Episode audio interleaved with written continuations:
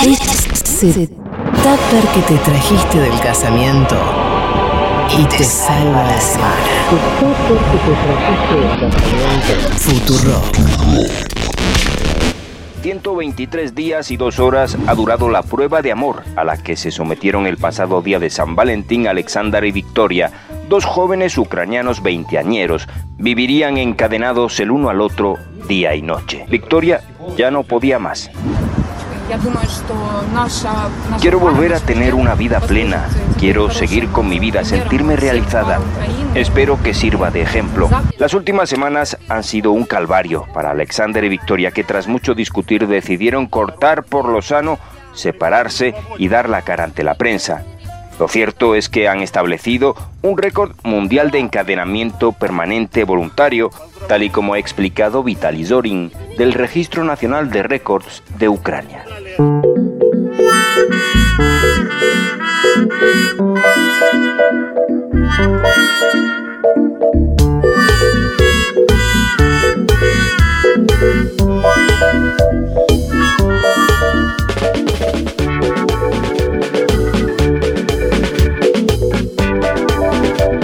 Bueno, la necesidad de, de sobre la cuarentena encadenarse yo no la entendí de esta joven pareja. No hay necesidad. Ninguna. Pienso- a ver, eh, eh, no sé qué pasa, digo, yo pienso en las tareas inviables y lo, lo primero que pienso, eh, perdonen los catológicos, es cagar. Eh, hay, hay un video, hay un video donde eh, ella está justamente mostrando esa situación donde él está dentro y ella como eh, es como que la, la ¿cómo se llama? Este, la cadena queda como en medio de la, la puerta se intenta cerrar, ¿me entendés? No del todo, y ella está del lado de afuera del baño esperando que él eh, realice la, la tarea. ¿Y ustedes creen que fue así 24 horas del día en los últimos meses? ¿O esta es una noticia trucha de esta gente? Porque esto es algo imposible de comprobar, ¿no? Más si, si, si lo filmaron y no las 24 horas, sino en un instante, después te puedes sacar la cadena tranquilamente, ¿no? Bueno, me parece sí, que. sí, claro, sí. Me parece que hay algo ahí turbio. Elijo creer. ¿Cómo- ¿De, de dónde No. estaban encadenados? No vi la imagen. Uno al otro. Sí, pero que el- la panza. Brazo, no, las claro, como, sí, sí, como de, de las muñecas. Como si Claro. estuvieran detenidos, pero uno con el otro. Yo digo que es falso y que si es verdadero son dos papanatas, como- porque como decía Vázquez, ya está, amigo, estamos todos en un dos ambientes conviviendo hace un año y medio. Dejate de joder, encima te encadenás. O sea, qué nivel de locura. Difícil hasta para cocinar. Pa- sí, eh, hay, eh, hay alguna película, ahora no me acuerdo el nombre, que eran eh, dos tipos que se escapan de la cárcel y que por algún motivo también están así encadenados uno al otro. Y lo difícil que era todo, correr, viste, como la coordinación corporal se vuelve compleja. Eh, Pero al menos tenían una excusa, que era- escapaban de la cárcel y no se podían sacar. Estos dos eh, no, no- no se entiende. Bueno, qué sé yo, así. Igualmente, evidentemente no funcionó, ¿eh? porque no solamente no pudieron mantener la, la promesa de encadenarse, sino que eh, se separaron de toda. Y claro. escúchame, hay, hay olas de separaciones de gente que solamente convive, imagínate encadenado, ¿no? Hablando de cadenas, hay otra cadena, ¿eh? me parece que vamos a tener que poner un poquito. Ya venimos. que estamos defendiendo el derecho a ser libre. Uma rígida política de controle da natalidade. I asked one of the top people in China. I'm going to deliver Brexit. Dicen que yo soy el presidente pobre. Pobres son los que quieren más. The International Monetary Fund is also a Nuestra gran nación, que viva México.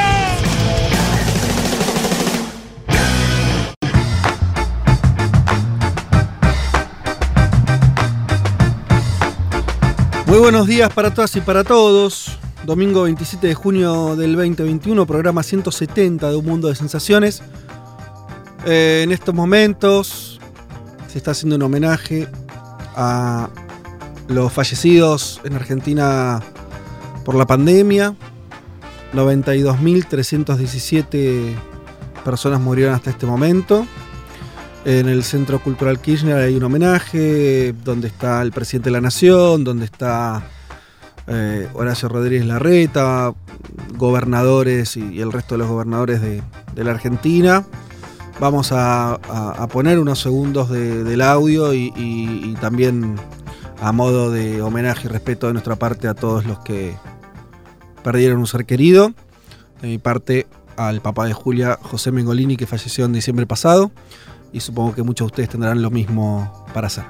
Hoy sus autoridades, juntos a representantes de diferentes credos, de pueblos originarios, de la comunidad afroargentina y de trabajadores esenciales. Nos encontramos aquí junto al presidente de la Nación, doctor Alberto Fernández, y la primera dama, Fabiola Yáñez. Nos ponemos de pie. Vamos a realizar un minuto de silencio en homenaje a todas las personas fallecidas por la pandemia.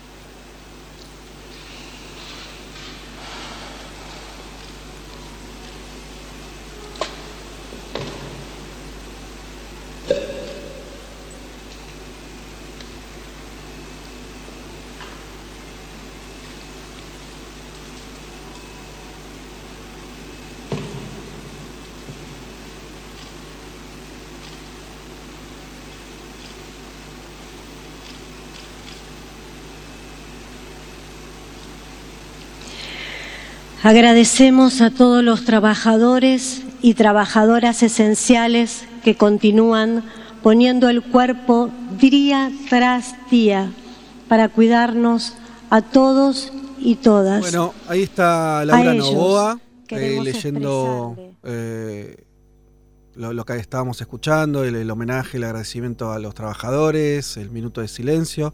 Bueno, nos sumamos a eso. Vendrán después, entiendo, las palabras del presidente. No sé si alguien más hará uso de la, de la palabra. Bueno, así, era el arranque, pero parecía que de mínima teníamos que sumarnos a, a este momento, que es importante porque eh, entiendo yo que no se había hecho hasta ahora un homenaje de esa magnitud. Estamos llegando cerca, eh, casi estamos bordeando ya lo, los 100.000 muertos. Argentina va a superar esa cifra. Eh, me acuerdo que hace un año nomás, eh, todavía había gente, hasta hace un año había gente que, mucha gente, muchos dirigentes políticos en este país que decían que la pandemia, que para qué cuidarse, que para qué la cuarentena. Bueno, así estamos. Llegamos a las 100.000 muertes. Ya hoy, por lo menos nadie duda, eh, o casi nadie, de que esta pandemia a nivel mundial y a nivel local eh, es algo absolutamente grave lo que nos está pasando y bueno, lamentablemente lo que sí nos queda todavía es que eh, sectores políticos están haciendo campaña en contra del plan de vacunación, ¿no? Era algo que comentábamos con, este, con Juan en el, en el pase. Eh, lamentablemente todavía estamos en esa situación. Ojalá que actos como este, donde también se muestre la participación de, de la oposición política, eh, empiece a terminar, a debarrer esos discursos tan siniestros. Le doy la bienvenida a mis eh, compañeros, están del otro lado. Juan, Juan, Sí, Mario. señor. Ahí estamos. Bueno, Acá estamos. Eh, sí. Arranquemos con, con, nuestro programa, con lo que tenemos, tenemos muchas cosas para, para comentarles hasta las eh, 15 horas. Si les parece, a ver, ¿por dónde arrancamos? Juanma, ¿querés hablarnos un poco de, de lo que está pasando en Brasil y, y, y, cómo sigue la crisis política en función también de esto que estábamos hablando, de cómo Bolsonaro transitó hasta acá la pandemia? Sí, Bolsonaro está siendo investigado por el Congreso brasilero, la, la famosa CPI de la cual hablamos muchas veces eh, en este programa. Y además ahora se le agrega algo adicional, uh -huh. que es que quiere cambiar eh, la normativa electoral brasilera, un, apartado de la normativa electoral brasilera, le voy a contar un poco eso, y por lo tanto está agitando un fantasma de fraude. Un, un fantasma de fraude a futuro, es decir, está diciendo Lula gana solo si existe fraude, pero también ha pasado. Está diciendo que hubo fraude, atención a esto, en las elecciones del 2014 y del 2018. Eh, vamos a estar conversando un poco de qué significa eso y a la vez de qué significa, bueno, estas últimas encuestas que estamos viendo donde Lula eh, emerge con una solidez que lo proyecta como posible ganador, y siempre acá hay que usar el potencial, porque las elecciones son en un año, Sí. en primera vuelta. En primera vuelta. Y un Bolsonaro que, que perforó ya de manera consistente el, el supuesto piso del 30, está por el 20 y corto. Está 29 Bolsonaro, pero la, la sorpresa es Lula, ¿no? Ajá. Sí, bueno, La que empie- empieza, empieza a consolidarse como, como el candidato un poco de todos, salvo del bolsonarismo más duro. Esa sería un poco la. Digo, la digo situación. 29 porque hago la proyección de votos nulos Ah, y, bueno. y a Lula, y a Lula lo pongo en 49, pero lo pongo en Sí. 56. Claro, pero yo te decía 20 cortos porque esa misma encuesta le da eh, a, a Bolsonaro en intención de voto, creo que 23 o algo así. 23, 23, Vale. claro. Yo estoy proyectando sobre los, los- los- los nulos y lo- los votos válidos. Bien, bueno, estaremos hablando entonces de, de esa, de, esa- de ese escenario en Brasil. Vamos a estar hablando en el programa también de lo que está ocurriendo hoy con eh, Perú. Eh, ustedes saben, la, la incertidumbre todavía respecto a eh, cuándo Pedro Castillo será anunciado como presidente electo. Esto todavía no ocurrió. Fu- Fujimori que todavía anda con maniobras. De eso lo veremos ahora en un ratito. Eh, Impresionante los audios de Montesinos, ¿eh? La verdad que eso a mí me choqueó. Sí, eh, eso es como, bueno, un caso que viene de larga, de larga data y, y- y también explota ahora también. Hay, si hay tiempo vamos a hablar de algo que está, un tuit ahora que de- del propio Pedro Castillo que empieza a meter alguna duda respecto de la orientación de izquierda del gobierno, pero bueno, lo veremos. Pero eso me lleva todo lo de Perú a eh, lo que nos va a contar también Leti un poco más adelante, que tiene que ver con el perfil de Alberto Fujimori. Estamos hablando mucho de Keiko, eh, del Fujimorismo en general, pero eh, nos parecía interesante traerle justamente por, por toda esta, est- esta situación donde está tan en agenda Perú, hablar de el, eh, el gran líder de los años 90 y del neoliberalismo en Perú, que es nada más y nada menos que el propio Alberto Fujimori. Sí, Fede, de hecho, la primera elección, que bueno, lo vamos a contar, pero hay varias similitudes a eh, Pedro Castillo. Después vemos que cuando asume, bueno, es otra cuestión a lo que había hecho en campaña, pero es bien interesante conocer un poco más cómo llegó a la política y lo que hizo finalmente después, una vez que era presidente, y sobre todo ver eh, y, para entender parte de lo que está pasando ahora en Perú con un legado aún muy fuerte del Fujimorismo. Mm. Em, totalmente. Y también, Sí. eh, Fede, y además inevitablemente también vincularlo con Menem, que encontré algunas perlitas periodísticas de cómo Claro. se veía Fujimori desde acá, muy buenas. Bueno, interesante entonces lo, lo que va a pasar con el perfil sobre Fujimori. Y eh, el señor Juan Elman eh, nos va a hablar, nos vas a traer eh, la realidad española, pero más concretamente lo que tiene que ver con el cimbronazo posterior. eh, o lo que rodeó también la decisión eh, que después generó ese cimbronazo del indulto por parte de Pedro Sánchez a eh, los dirigentes nacionalistas catalanes. Sí, Fede, bueno, son nueve, nueve presos eh, del, del proceso de Cataluña. Parece casi un trabalenguas. decirlo, que habían sido condenados por. ¿Por qué? ¿Cómo era el trabalenguas? El- los nueve presos del proceso de Cataluña, pues eh, así se llama el, se llama el proceso Sí. de, de enjuiciamiento en 2019. Bueno, ya están en libertad. Estas nueve personas habían sido condenadas por, por lo que fue la, la organización de, de ese referéndum.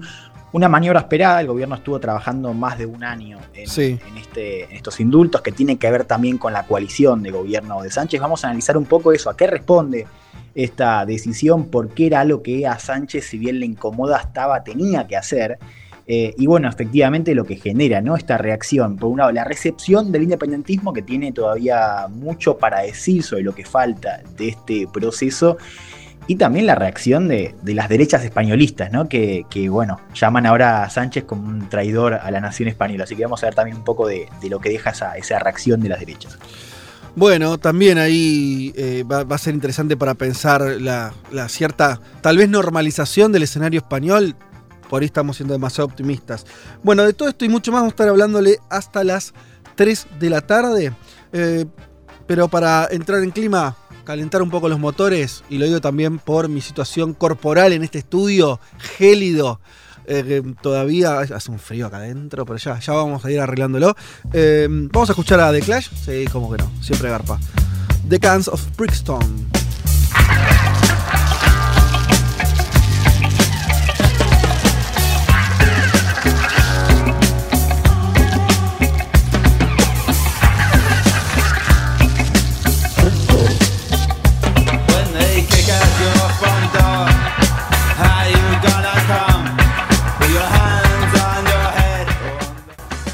Un mundo de sensaciones.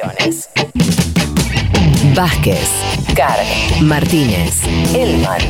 Información justo antes de la invasión zombie.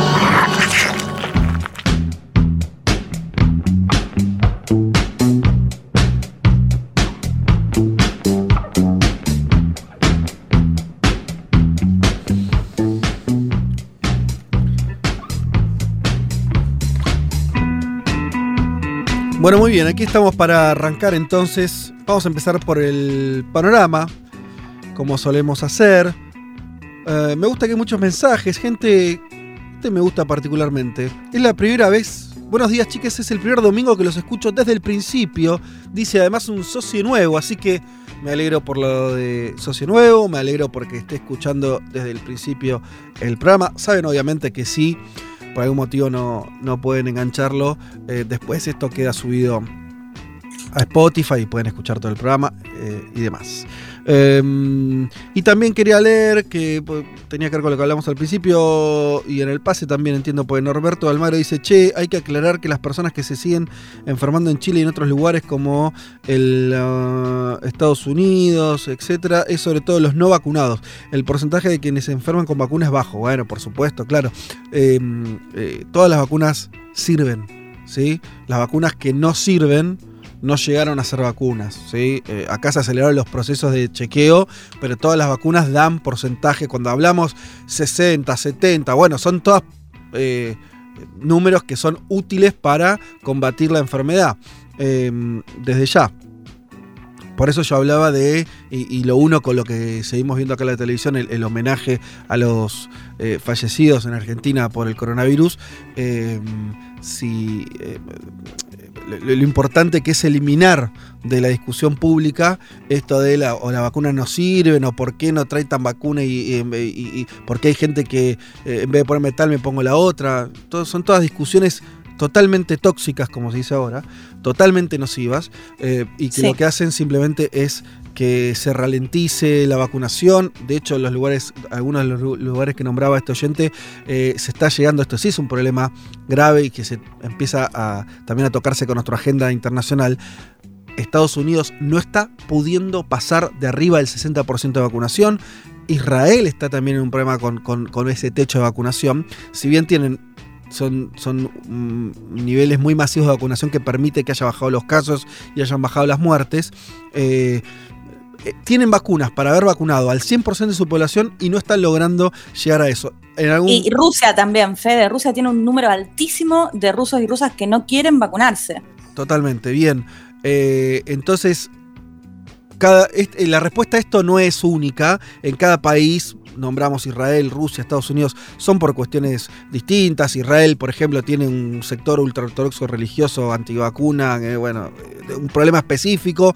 En Estados Unidos eh, tenés un mapa donde en las zonas costeras la vacunación sí avanza por arriba del 70% y tenés estados en el centro de Estados Unidos donde, no casualmente, eso se emparenta muchísimo con el, trampismo duro y ahí también tenés un problema político vinculado de los planes de vacunación. En el caso argentino, lo que estamos diciendo es, si bien eso hasta ahora, estoy viendo unos números muy interesantes, ¿eh? donde eh, pareciera que en la medida en que la vacunación va llegando a distintas franjas etarias, no se está encontrando con ese límite tan bajo del 60, del 70, sino que lo supera. O sea que de existir un sector antivacunas pareciera ser mucho más chico.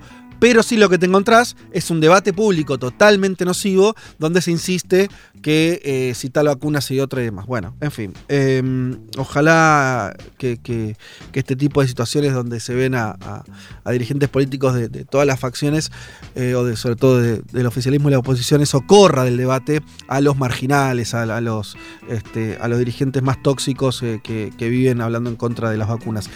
Em, volviendo a lo nuestro, yo quería arrancar por Perú, donde la noticia es que, em, no sé si lo vieron, pero bueno, el, ayer eh, Keiko Fujimori hizo otra demostración de, fuerza en las calles, digamos no muy masiva, pero eh, hizo una vigilia, lo que llama vigilia por la democracia, eh, tercer sábado seguido que lo hace. Según las imágenes no parecía haber más de, no sé, mil, dos mil personas. Pero hay una intención de ella de no entregar la idea de que fue la ganadora, que hay un montón de actas impugnadas, que, en fin. Em, recordemos la diferencia de votos está alrededor de los 44.000. Lo que ella pide es auditoría y padrones o nuevas elecciones. Mirá hasta dónde llega, por lo menos en la narrativa. Auditoría y padrones o nuevas elecciones. Básicamente, y esto es lo que parece que va a ser el lunes Keiko, van va a forzar, intentar forzar una auditoría internacional, o sea, desconociendo las instancias locales, eh, sobre todo eh, del, Jurado Nacional de Elecciones, que es el organismo que, debería eh, saldar esto, pero ella ya está como llevándole un plano de internacional, pedir la intervención de la OEA. Bueno, veremos cómo le va a Keiko con eso. Lo que les puedo traer es un termómetro más editorial del diario El Comercio. Ustedes saben, El Comercio no jugó a favor de Pedro Castillo, ni, mucho menos. Y estamos hablando de, un medio muy grande. Muy... No, jugó abiertamente por Fujimori. Bueno. Sí, de hecho, periodistas que han publicado que renunciaban a los medios de comunicación por cómo los presionaban para que apoyen a Keiko Fujimori. Muy impresionante. Por todo eso es que les traigo la editorial del comercio, porque parece que, dado todo esto, estos antecedentes, es relevante su posicionamiento. Dice, aún permanecemos a la espera de que el Jurado Nacional de Elecciones, el organismo que les hablaba antes, proclame a un ganador y hoy queda claro que lo que empezó con el empleo de recursos legales legítimos para cuestionar la idoneidad de algunas actas por parte de Fuerza Popular, o sea Keiko Fujimori, ha empezado a transformarse en un intento de diferentes sectores políticos por dilatar el proceso lo más posible. Todo amparado en acusaciones de fraude que hasta ahora no han sido comprobadas. En todo caso, buena parte del daño ya está hecho. Con argumentos o sin ellos, pero definitivamente sin pruebas sólidas, se ha logrado tejer dudas que calan como fuerzas en los grupos de la ciudadanía a los que el resultado del conteo oficial ha disgustado sobre la asepsia de la elección. Em, ya está bueno, ya basta, termina el, editorial. Claramente diciendo, bueno, fuimos, se, fue muy lejos con esto. Em, eh, y, la idea que se parece mucho un poco a lo que pasó en Estados Unidos. Donde lo que primero parecía algo más o menos dentro del juego del roce político, que es eh, que tus abogados digan, che, no, pero el acta 35, fíjate, contala de vuelta, porque los votos de acá, de allá, bueno, algo que pasa en general las elecciones, claro, cuando eso se dilata, cuando las pruebas del fraude masivo no aparecen y demás, lo que hay en realidad es socavar la legitimidad de esa elección y eh, el no reconocimiento del ganador. Eso es lo que parece estar ya de parte incluso de medios, como ustedes decían, que apoyaron a Keiko Fujimori como el comercio, bueno, ya no parece estar el hilo tan largo para permitir eso. Veremos qué pasa en los próximos días. Pareciera ser que entonces se, conforma ya un, escenario poco propicio para no reconocer eh, el triunfo de Castillo. ¿Te agrego algo, Fede, de esto? Sí. Em, esta semana el Departamento de Estado sacó un comunicado elogiando las elecciones en el Perú. Me parece que ahí se le da la espalda a Keiko Fujimori. Y es muy impresionante la aparición en las últimas 72 horas en Perú, todo Perú está hablando de esto, de los audios de Vladimiro Montesinos, uno de los principales asesores de Alberto Fujimori. Vladimiro Asesino será una especie de mano derecha turbia, espía, bueno, lo conocen muy bien en Perú, eh, eh, obviamente con un discurso antisendero luminoso, pero construyó, claro,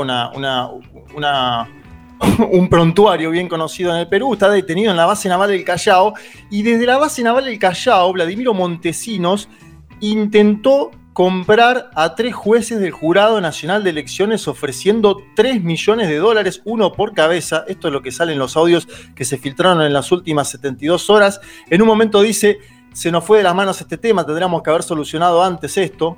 No sé si dando a entender que podrían haber, no sé, asesinado a Pedro Castillo. Eh, la verdad, escuchen los audios, son bastante conmocionantes y el Perú está hablando de Vladimiro Montesinos, este ex asesor de Alberto Fujimori que está pagando condena, pero que a la vez desde la prisión intentó interferir en las elecciones eh, en el Perú. Una situación bastante grave. Ayer Pedro Castillo se juntó con Luis Arce, presidente de Bolivia, y con Alberto Fernández, presidente de la Argentina. Me parece que también Castillo está armando lo que es, bueno, eh, un apoyo internacional para ir el 28 de julio y asumir finalmente como presidente del Perú exactamente en un mes más. Claro, bueno, por eso se acerca la fecha. Yo hacía la comparativa con Estados Unidos simplemente por ese, ese momento de transición donde vos tenés empieza a volverse sentido común dentro de Perú que el ganador es Castillo, que Keiko no ha logrado mostrar prueba de fraude, que está apelando ya vez a esas instancias más eh, improbables, esto de eh, pedirle al, al, presidente Sagasti, el actual presidente de Perú, que, eh, que, que, llame a la OEA, que llame, no sé, a, a, la Cruz Roja, ¿viste? Como cuando no parece haber mucha más tela interna en Perú para dilatar el, el, el triunfo de Castillo. Fede. Sí. sí. De hecho, te sumo un número. El Instituto de Estudios Peruanos hizo una encuesta donde el 66% de los peruanos y peruanas cree que ganó Castillo mm. y el 53% cree que eh, la, es parte de la estrategia de Keiko Fujimori no reconocer la elección porque perdió, digamos. O sea que ya más del 50% de los peruanos y peruanas no cree en estas denuncias de fraude de Keiko Fujimori. Claro. Ahora, el, el, el otro número que digo, no deja de ser eh, sintomático es que tenés un casi 40% que eh, adhiere a la de Keiko, digo, sigue siendo un número bastante alto. Bueno, eso Elman es lo que iba, porque y vuelvo al escenario norteamericano, donde, eh, que es un poco lo que dice el editorial del comercio, el daño ya está hecho. Eh, vos tenés a una parte de la sociedad que cree que a Trump le robaron las elecciones, probablemente quede una parte de la sociedad peruana que crea que a Keiko era la ganadora. Eso es lo que pasa cuando el bueno, esto, cuando, cuando las denuncias se transforman en una estrategia política. Y lo digo también, hace poquitas horas tuvimos eh, esas declaraciones de, Macri hablando de la. poniendo en duda la legitimidad de, del sistema electoral argentino. Bueno, vemos un clima época en ese sentido, ¿no? Yo lo que quería traer. Eh, lo, lo, lo, otro que quería comentar, que no sé si lo llegaron a ver porque creo que tiene. Sí, es de hoy a la mañana, de hace dos, tres horas, un tuit de Pedro Castillo, que se los leo en este momento, se lo leyeron, que dice, nuestro compromiso es mantener el equilibrio fiscal y mejorar la calidad del gasto público, promover las inversiones y respetar la independencia y autonomía del Banco eh, Central. Por ello, nuestra voluntad de ratificar al doctor Julio Velarde como presidente de esta importante institución. ¿Qué me dice este tuit? Dos cosas reafirma lo que me parece que es el saldo de lo que estamos contando acá, que empieza a ver dentro de sistema en Perú, cuando digo sistema me refiero medio de comunicación, salvo el Fujimorismo, el sistema político, diciendo, bueno, ganó Castillo, y Castillo mostrando una moderación por ahora refería solamente al Banco Central. Lo que está diciendo es el que está en el Banco Central que viene del dos tiempos de Alan García, el 2006 creo que asumió eh, este Julio Velarde, va a mantenerse. Sí, Fe, muy en línea con la carta que sacó Pedro Fraque, que es hoy el, el líder del equipo técnico de Castillo eh, en materia económica. Uh -huh. Fraque que viene, que fue asesor del Banco Mundial y, y viene de, del equipo de Verónica Mendoza, que también mandó una carta que se la comparó mucho con lo que había sido, recuerdan la carta Lula en, 2002, digo, de cara a esa transición, esa carta a los empresarios de Brasil, sí. yo creo que tiene un tono similar. Y el contenido es eh, muy similar. Habla también de esto del Banco Central, pero también, por ejemplo, dice, no vamos a estatizar nada. Digo, también es un tono moderado. Por eso. Eh, el que está, que además es el tipo que está eh, saliendo en todos lados, porque hoy está hablando, digo, en términos programáticos, uh -huh. habla más Frac que Castillo. Lo que resta por ver acá es, según leo yo, si esta moderación tiene que ver por un lado, con lo que decíamos, Castillo llega recontra desgastado por esta situación de, alargamiento del proceso electoral, por eh, esa cosa de, de, visto por el resto de, la élite peruana como alguien completamente afuera eh, y outsider de ese esquema. Y entonces, bueno, la moderación es casi como una jugada, en algún punto casi obligada. Eh, para, para, para, terminar de, cerrar por lo menos esa, esa etapa eh, y que se convierta en el presidente de Perú, o, y, que después verá hacia cuál es el rumbo, vos señalaste Lula, Lula tuvo ese comienzo muy moderado y después de a poco fue eh, construyendo una política un poco más, este, más social, más, eh, más apalancada en, en, en, un programa más de centro izquierda, o, o si esto tiene que ver con una tradición muy peruana, que le hemos señalado acá cuantas veces, de experiencia de presidentes que llegan con un programa, asumen y cambian. ¿No? Claro, Entonces, Castillo hay un disco para hacer que Castillo tiene un problema que otros presidentes, como el caso de Ollanta Mala, no tuvieron, Mm. que es eh, el partido de Castillo, que no es el partido de Castillo, es el partido que lidera Vladimir Cerrón, que uno puede suponer, digo, al margen de todo lo que se ha escrito en, en prensa respecto al rol de Cerrón, eh, no tiene un control efectivo sobre la totalidad de las bancas de Perú Libre. Claro. Es un partido que, a diferencia de Castillo, tiene una impronta más de izquierda, digo, marxista-leninista, como se, como se vende el partido. Entonces, yo creo que ahí también hay una tensión que, que- que puede jugar eh, en contra, y eso no tuvimos en otros presidentes peruanos, ¿no? Digo, presidentes que giraron, pero que al mismo tiempo tenían una bancada que le respondía, ¿no? El presidente. En este caso, Castillo no la tiene, o, o- o no parece tenerla, digo, por cómo fue la composición y por cómo llega Castillo a, a Perú Libre, que llega casi al final de la inscripción electoral. A favor de Castillo tiene una base movilizada importante, entre ellas, eh, bueno, cientos de miles de campesinos, que son los que hasta ahora le dan la gobernabilidad o la posibilidad de avanzar de cara a la, a la asunción. Yo creo que lo, lo principal, y ayer lo escuchaba Jorge Tayana en la charla esta que mencionaba antes, lo que tiene que garantizar hoy Castillo es asumir, ni más ni menos. Por eso, Es- por eso decía que es- son, son dos. O sea, yo ese tweet lo puedo entender de dos maneras.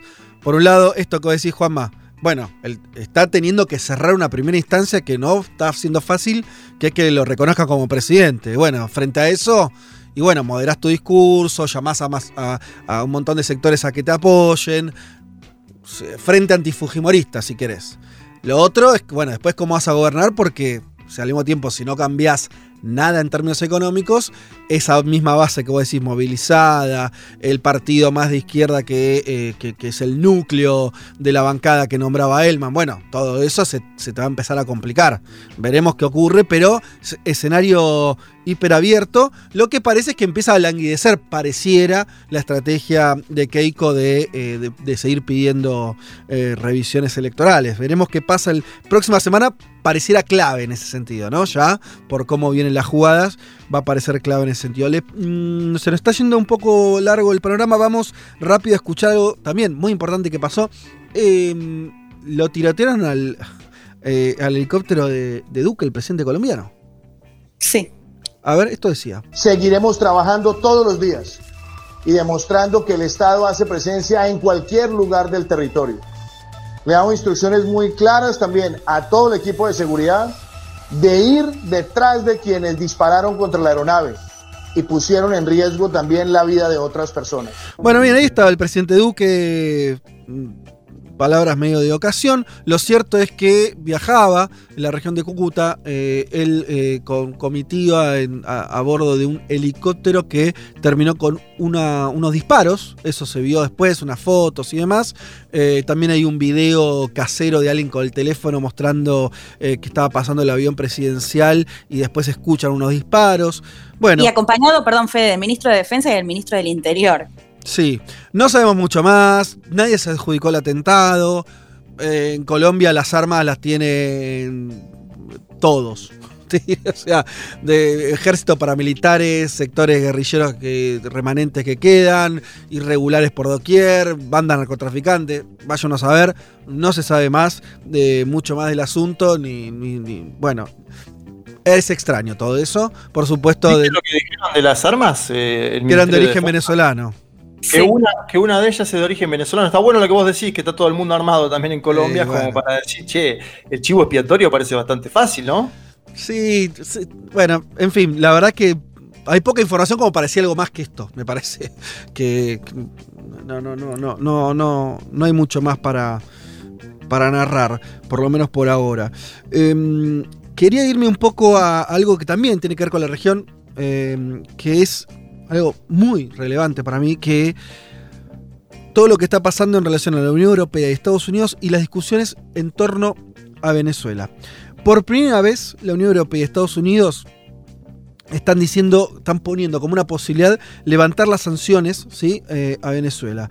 El alto representante de la política exterior de la Unión Europea, Joseph Borrell, y el secretario de Estado de Estados Unidos, Anthony Blinken, emitieron el viernes un comunicado donde dice lo siguiente.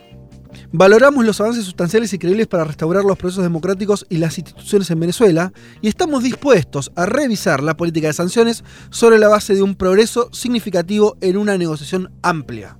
Bueno, estamos en un escenario muy distinto al de la era Trump con este comunicado.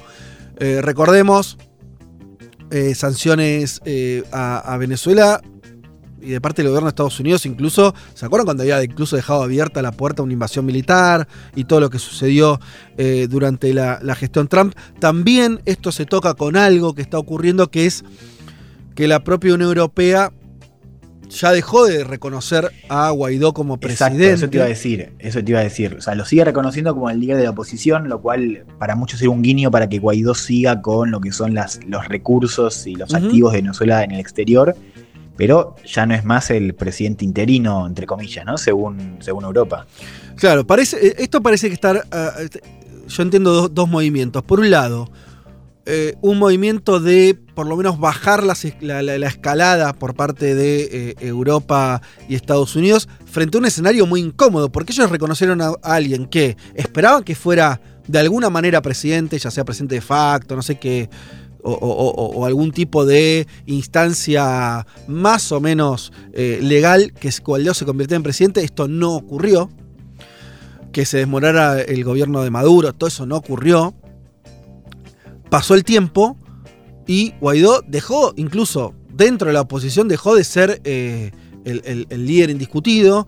Hubo recambio de la Asamblea Nacional, cuestionada por parte de Estados Unidos y la Unión Europea pero bueno, esa asamblea dejó de existir en los hechos. Claro, eso iba a decir. Antes era miembro de la asamblea. Desde uh -huh. las elecciones del año pasado ya ni siquiera es miembro de la asamblea. Claro, el tema, eh, ¿cuál es el, el, el problema acá? Para tratar de explicarlo rápidamente. Eu Europa y Estados Unidos no reconocen las elecciones que conformaron la nueva asamblea de mayoría chavista.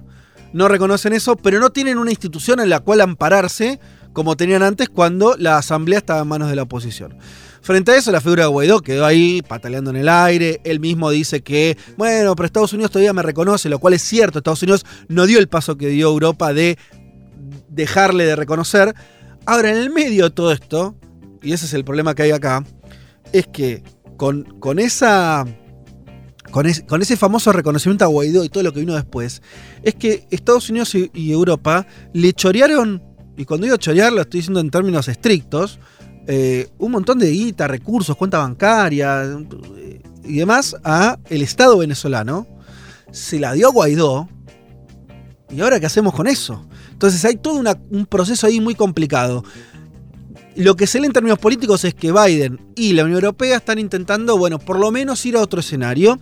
Y también lo uno con lo que se acuerdan ustedes, las declaraciones de Maduro, que hablamos eso la semana pasada, en una entrevista que le da a Bloomberg, donde también un poco dice, bueno, vamos a, podemos tener una instancia de negociación con la oposición eh, venezolana. Parecía, ¿Te agrego algo? Sí.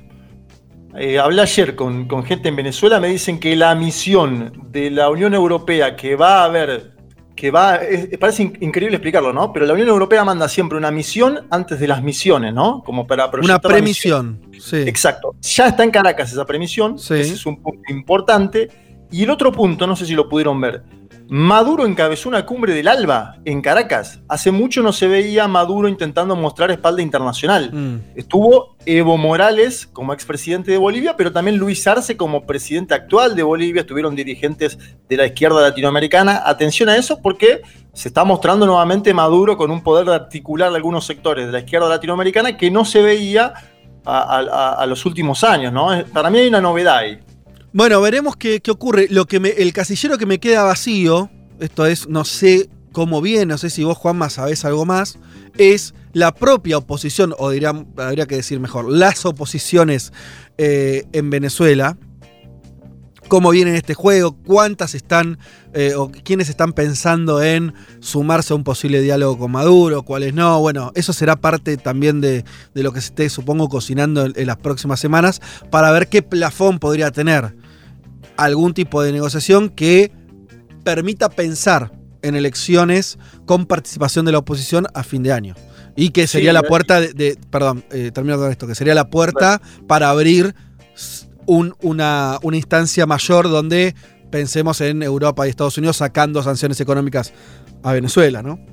En el chavismo dicen que están dialogando con todos los sectores Mm. opositores. Yo te agrego el dato de que la última elección a la cual fue la oposición, en este caso unificada, fueron elecciones de gobernadores y alcaldes, mismas elecciones que hay este año en noviembre. Bueno, veremos qué, ocurre. En todo caso, es interesante. Recordemos que es Estados, el- la administración de Biden lo único que le quitó fue un tipo de impedimento para comprar vacunas a Venezuela. ¿sí? Esto, eh, pero tiene sanciones, tiene completamente paralizada la industria petrolera y, y sancionada. O sea, PDVSA no puede operar en, la banca internacional. Bueno, millones de limitaciones por todos lados. Veremos si, si esto se va, se va modificando y también si la propia dinámica interna venezolana se acerca a algo un poco más normal de lo que hay ahora y donde oposición y oficialismo participen en las elecciones. Eh, y lo último, sí, pues no vamos a tener mucho más tiempo, qué pena. Bueno, no me quiero, no, no quiero cerrar el panorama sin eh, hacer mención a algo que es parte del flyer del programa de la fecha, que tiene que ver con esa frase que circuló por todos lados de Biden diciendo a los empresarios, si quieren laburantes, paguen más. Lo escuchamos al presidente de Estados Unidos. asking me, well, you know, guess what? Employers can't find workers. I said, yeah, pay them more. This is an employees employees bargaining chip now. What's happening? They're going to have to compete and start paying hardworking people a decent wage. Bueno, no me digan que no, es para botonera, ¿no? Sí, me encanta que lo diga susurrando además, Iba ¿no? a decir Eh, lo mismo, me encanta. A ver, David, Sí. lo tuyo, que lo quiero escuchar hoy. El, el botón. Eh, ahí está, ahí- casi, Uh, casi que la tiene, casi que la tiene. Pay them more. Ahí va. Pay them more. me encanta, me Bueno, ahí está diciendo justamente páguenle más. Eh, ¿Qué dijo Biden? Traducimos rápidamente. Dice, él está hablando, venía hablando de una conferencia de prensa de eh, eh, Estados Unidos va a crecer 7% este año y, como Estados Unidos viene abriendo su economía hace rato y está vacunando de diciembre, bueno, es un, un crecimiento, es una economía que ya viene eh, en, un, en, un, en un alcismo importante. Y entonces dice, bueno, recuerdo que me preguntaban, ¿saben qué? Los empleadores no pueden encontrar trabajadores, dice Biden. Y yo le dije, sí, páguenle más. Ahora los empleados son los que están negociando a la baja. Eso es re interesante lo que dice Biden, porque dice, bueno, claro, no, eh, esto hay una parte que no dice, que es lo que voy a contar ahora. Lo que no dice Biden es, eh, durante los tiempos, sobre todo de, de- de crisis económica, los empleadores se aprovechan de la situación de que hay un montón de desempleo y les pagan mierda a los trabajadores. Esto es algo que pasa en, en todos lados. Ahora, dice Biden, la situación se dio vuelta. Y son los laburantes que, frente a una situación de crecimiento del empleo, de baja de la desocupación, utilizan esa circunstancia para eh, decir, che, si no me pagás tanta guita, yo no laburo porque vos, yo sé que eh, eh, escasean los trabajadores. ¿Qué está pasando? Dice Biden. A las personas que trabajan duro tienen que pagarles un sueldo decente. Bien. Bueno, me parece interesante porque además el subrayado de páguenle más, ¿no? Es parte de una política que cada vez más parece ser más consistente dentro de la administración Biden de aumentar los salarios mínimos, de eh, ir hacia una, un- un- un- una retribución mayor por parte de, los, de las empresas eh, a los laburantes. Y me parece súper interesante por lo que puede impactar en países como el nuestro, en nuestra región, eh, que es una bazuca en el medio de la argumentación que suelen tener nuestras élites de no se puede aumentar los salarios porque eso lleva a mayor desocupación o que las inversiones no vengan y todo este, ese tipo de argumentos. Bueno, que el presidente de Estados Unidos diga esto me parece que es un, un- un golpe fuerte a todas esas argumentaciones, ¿no? Pay them more.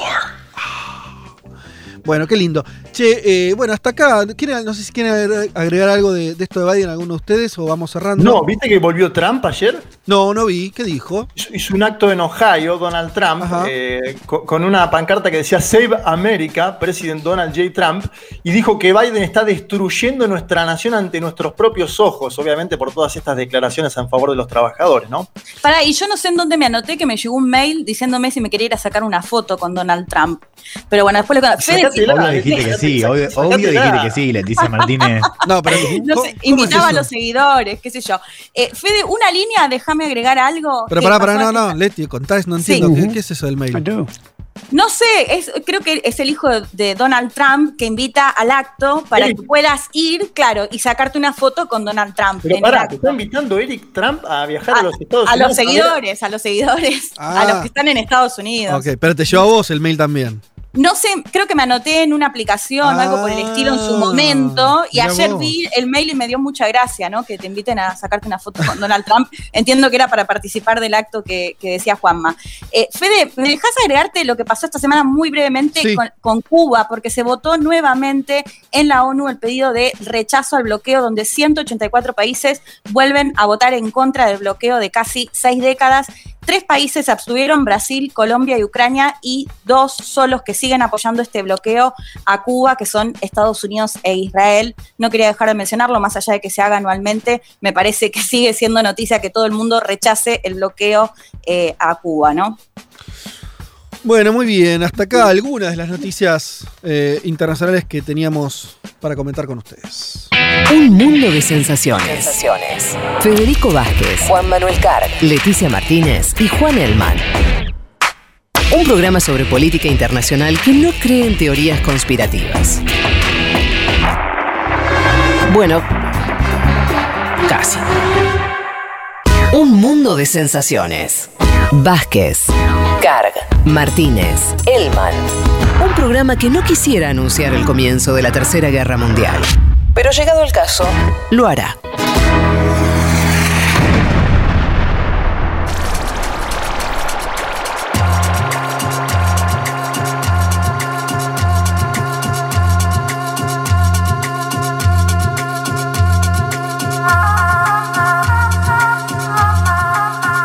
Tenemos muchos mensajes de nuestros oyentes. Leo algunos. Em, Nati nos saluda desde Rosario. Saludo para vos. Em, San nos dice: hagan referencia a las fosas de niñas indígenas que se encontraron en Canadá. San, no se ve que no escuchaste el programa anterior, donde justamente em, Leti nos No, trajo. pero son, son otras, ¿eh? Eh, Habla de, Ah. de lo que habla es la continuidad. Son un- 751 tumbas sin identificar que, bueno, tienen que ver con lo que contó Leti la semana pasada. Pero es, un, es, es de- es nuevo, es de esta semana.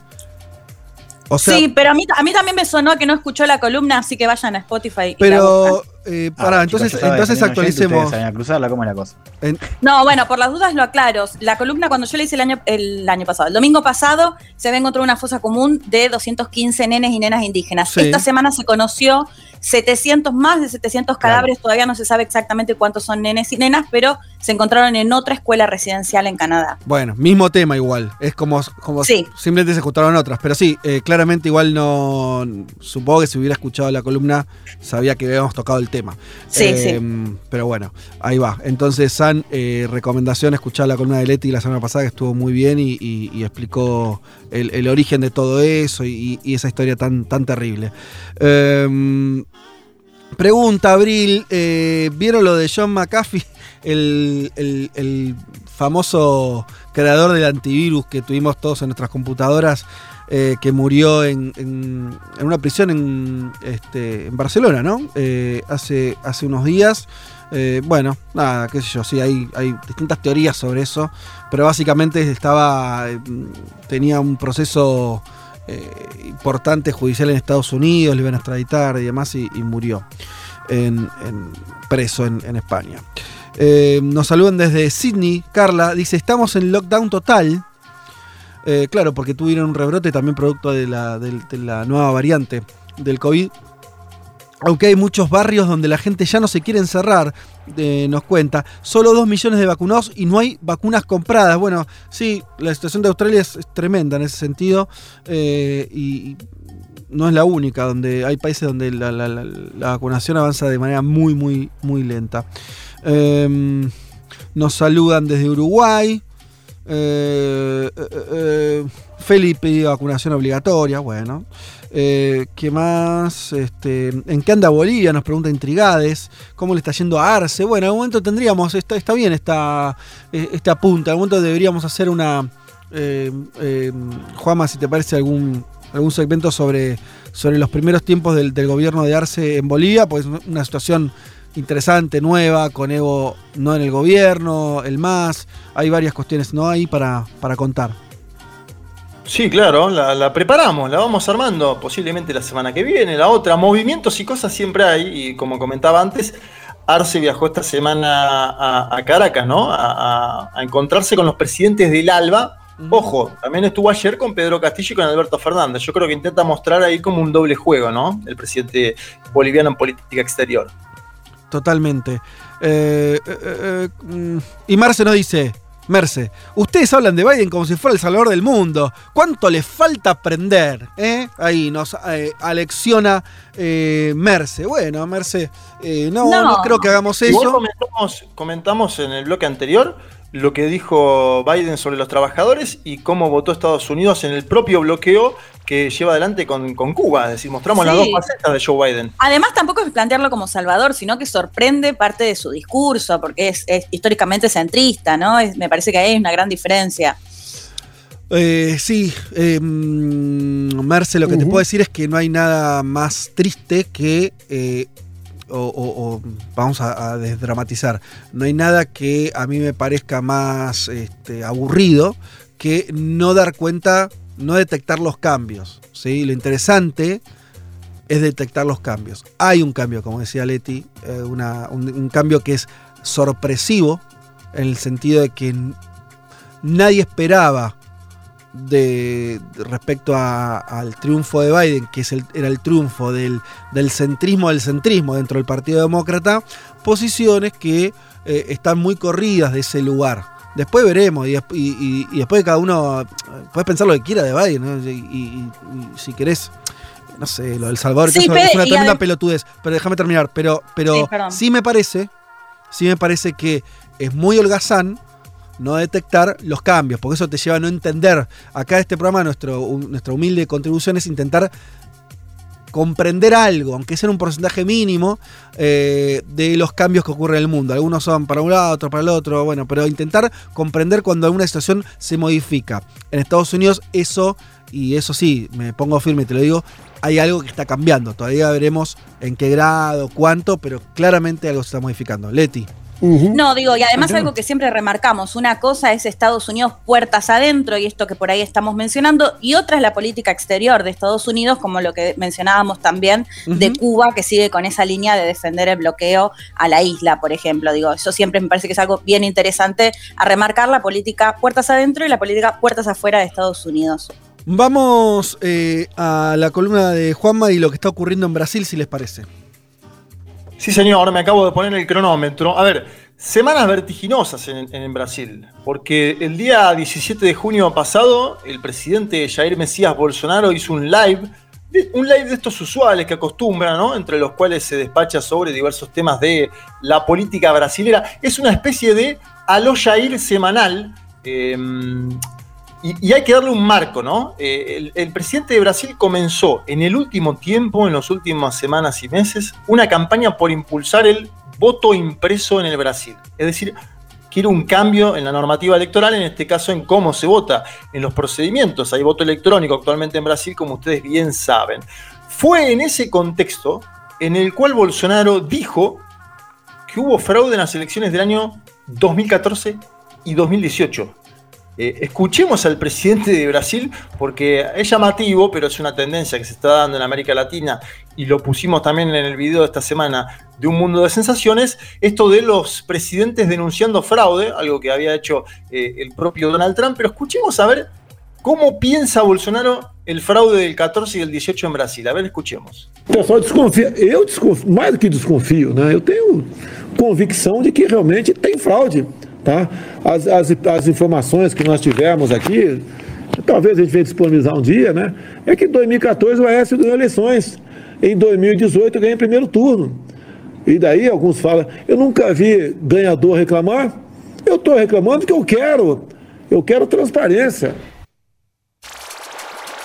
Lo escucharon, voy a traducir al presidente de Brasil, no es discursito, tengo la convicción de que hubo fraude, las informaciones que tenemos es que Aesio, por Aesio Neves del PSDB, ganó en 2014 las elecciones, ahí está hablando de las elecciones en las cuales ganó Dilma, 51 a 49 contra Aesio Neves, y dice Bolsonaro, y en 2018 gané en primer turno, es decir, en primera vuelta, quiero transparencia. A ver, me parece que es impresionante el nivel de panelismo televisivo de parte de un jefe de Estado. Eh, aparte dice en un momento las informaciones que nosotros tenemos, ¿no? Bueno, un opinólogo parece más que un, un presidente. Y Silmar Méndez, que es miembro del Supremo Tribunal Federal de Brasil, la máxima instancia de ese país, le dio 10 días a Bolsonaro, 10 días, para que se manifieste sobre estos hechos de fraude, para que presente alguna prueba, para que diga qué es lo que sucedió. Eh, es decir, esto ya está judicializado, estas declaraciones desafortunadas de Bolsonaro, y no fueron las únicas, porque esta semana Bolsonaro habló de Lula y dijo que en solo con fraude Lula podría llegar a la presidencia de Brasil, pero además haciendo alusión a un accidente laboral que tuvo Lula. Escuchemos a Bolsonaro. Só fraude o nove dedos volta. Isso mesmo. Mas se o Congresso aprovar e promulgar, teremos voto impresso. Bien, ahí lo escuchaban ustedes. Solo con fraude el 9 dedos vuelve. Si el Congreso lo aprueba, tendremos voto impreso, decía Bolsonaro en torno a esta propuesta, que es una propuesta de enmienda constitucional para cambiar las normas electorales de Brasil de cara a las elecciones del año próximo. Esto es lo que aspira Bolsonaro. A mí si me preguntan me llama, me hace acordar mucho a ese cambio que quería hacer en sentido exactamente inverso Mauricio Macri en la Argentina, ¿no? Cuando le empezaron a dar mal todas las encuestas que quería impulsar el voto electrónico, ¿se acuerdan? Sí, claro. Esto me, esto me parece a la inversa, en el sentido de que pasaría del voto electrónico al voto impreso, lo que pide el presidente de la nación, pero similar en cuanto a lo que marcan las encuestas. Un Bolsonaro que en todas las encuestas aparece perdiendo en la segunda vuelta eh, con eh, Luis Ignacio Lula da Silva. Además me parece muy desagradable porque no solo dispersa el fantasma de fraude en torno a elecciones que son el año próximo, sino que también se burla de un accidente de trabajo que tuvo eh, el ex metalúrgico Lula, por el cual perdió eh, la mitad de uno de sus dedos, ¿no? De la mano. Está nervioso Bolsonaro, ¿viste? Se lo nota, ¿no? Como cuando es- esa, esa cosa de apelar, esto que decís, de, de, eh, decirle a Lula nueve dedos, de lo del sistema electoral. Está en, un terreno como, como viendo, viendo qué, de qué manera puede seguir pedaleando, ¿no? Parece. Y tiene motivos para estar nervioso, Fede. Tiene A varios motivos. Eh, a ver, esta semana hubo muchas novedades en la política brasilera. Una de ellas fue que el Pleno del Supremo Tribunal Federal, la misma instancia que comentaba yo antes, eh, por siete votos contra cuatro, confirmó el miércoles la decisión que parte de ese tribunal ya había tomado en abril pasado, que es que Sergio Moro fue parcial al juzgar y condenar a Lula. Eh, De hecho, todas las medidas tomadas por Moro son ahora totalmente nulas. Esto ya había eh, sido determinado por una instancia del Supremo Tribunal Federal, pero ahora lo hace el Pleno en siete votos contra cuatro. De hecho, eh, no sé si vieron, pero el expresidente de Brasil y, dirigente del PT puso La verdad triunfa en, en su cuenta de Instagram. Y a la vez apareció este viernes eh, una nueva encuesta de la firma IPEC. Acá, acá explico un poco qué es IPEC como para entender por qué es importante. IPEC es una firma que se desprende de Ibope Brasil. Son encuestadores muy serios los que hacen esta encuesta y determinan Lula 49%, Bolsonaro 23%, Ciro Gómez 7%, es decir, hay una polarización entre Lula y Bolsonaro, con Lula muy despegado, pero el tercero es, tiene 7 puntos, una, una marca muy baja, la de Ciro Gómez. Luego Doria con 5 y Mandetta con 3. Mandetta, ex ministro de Salud del propio Bolsonaro. Doria, gobernador de San Pablo. Ciro Gómez, eh, histórico dirigente de la centroizquierda brasilera. 7, 5 y 3, es decir, Lula 49, Bolsonaro 23. Sí, sí, Y no, atención no hay, no hay tercera vía, o sea, o, eh. Lula, Bolsonaro, Claro, ese, fin. es, ese, es, ese es el punto. De hecho, y lo hablamos, eh, yo vuelvo a insistir con esto, digo, porque sigue siendo muy revelador, incluso muy revelador de- del vínculo entre, entre las extremas derechas con las centro derechas. Que es, olvídate, sacar Lula y así de la ecuación. Sí. Bolsonaro es- el único candidato competitivo que tiene el espacio de centro derecha. O sea, Sí, incluso el caso de Doria es asombroso. Concuerdo en eso. Ahora, hay, una- hay algo que estamos viendo, así como el interior profundo peruano acaba de colocar presidente con Pedro Castillo, más allá de lo que haga después Castillo, el nordeste brasilero está a punto de colocar presidente en Brasil en caso de que las encuestas estas se confirmen. Porque en el nordeste Lula saca 63 puntos, ¿sí? Eh, gran parte de ese 49 que se explica a nivel nacional claro, es, por- es por Pero- esa, vo- esa- es por esa votación enorme que Lula está teniendo en el nordeste, ¿no? De donde él es, eh, eh, bueno, nació en Pernambuco. Y atención al dato, de considerarse los votos válidos, Lula alcanza 56% a nivel nacional y gana en primera vuelta, ¿sí? De considerarse, esto es una encuesta de la firma IPEC, falta mucho, son proyecciones. Ahora digo, son datos que llegan además cua- cuando hay grandes movilizaciones callejeras contra Bolsonaro por muchas semanas consecutivas y contra la gestión de la pandemia. ¿Quieren escuchar a Lula hablando sobre las encuestas? Dale. Falta Lula. construir sabe, a aliança necessária, porque o problema não é só ganhar uma eleição. O problema é ganhar e governar.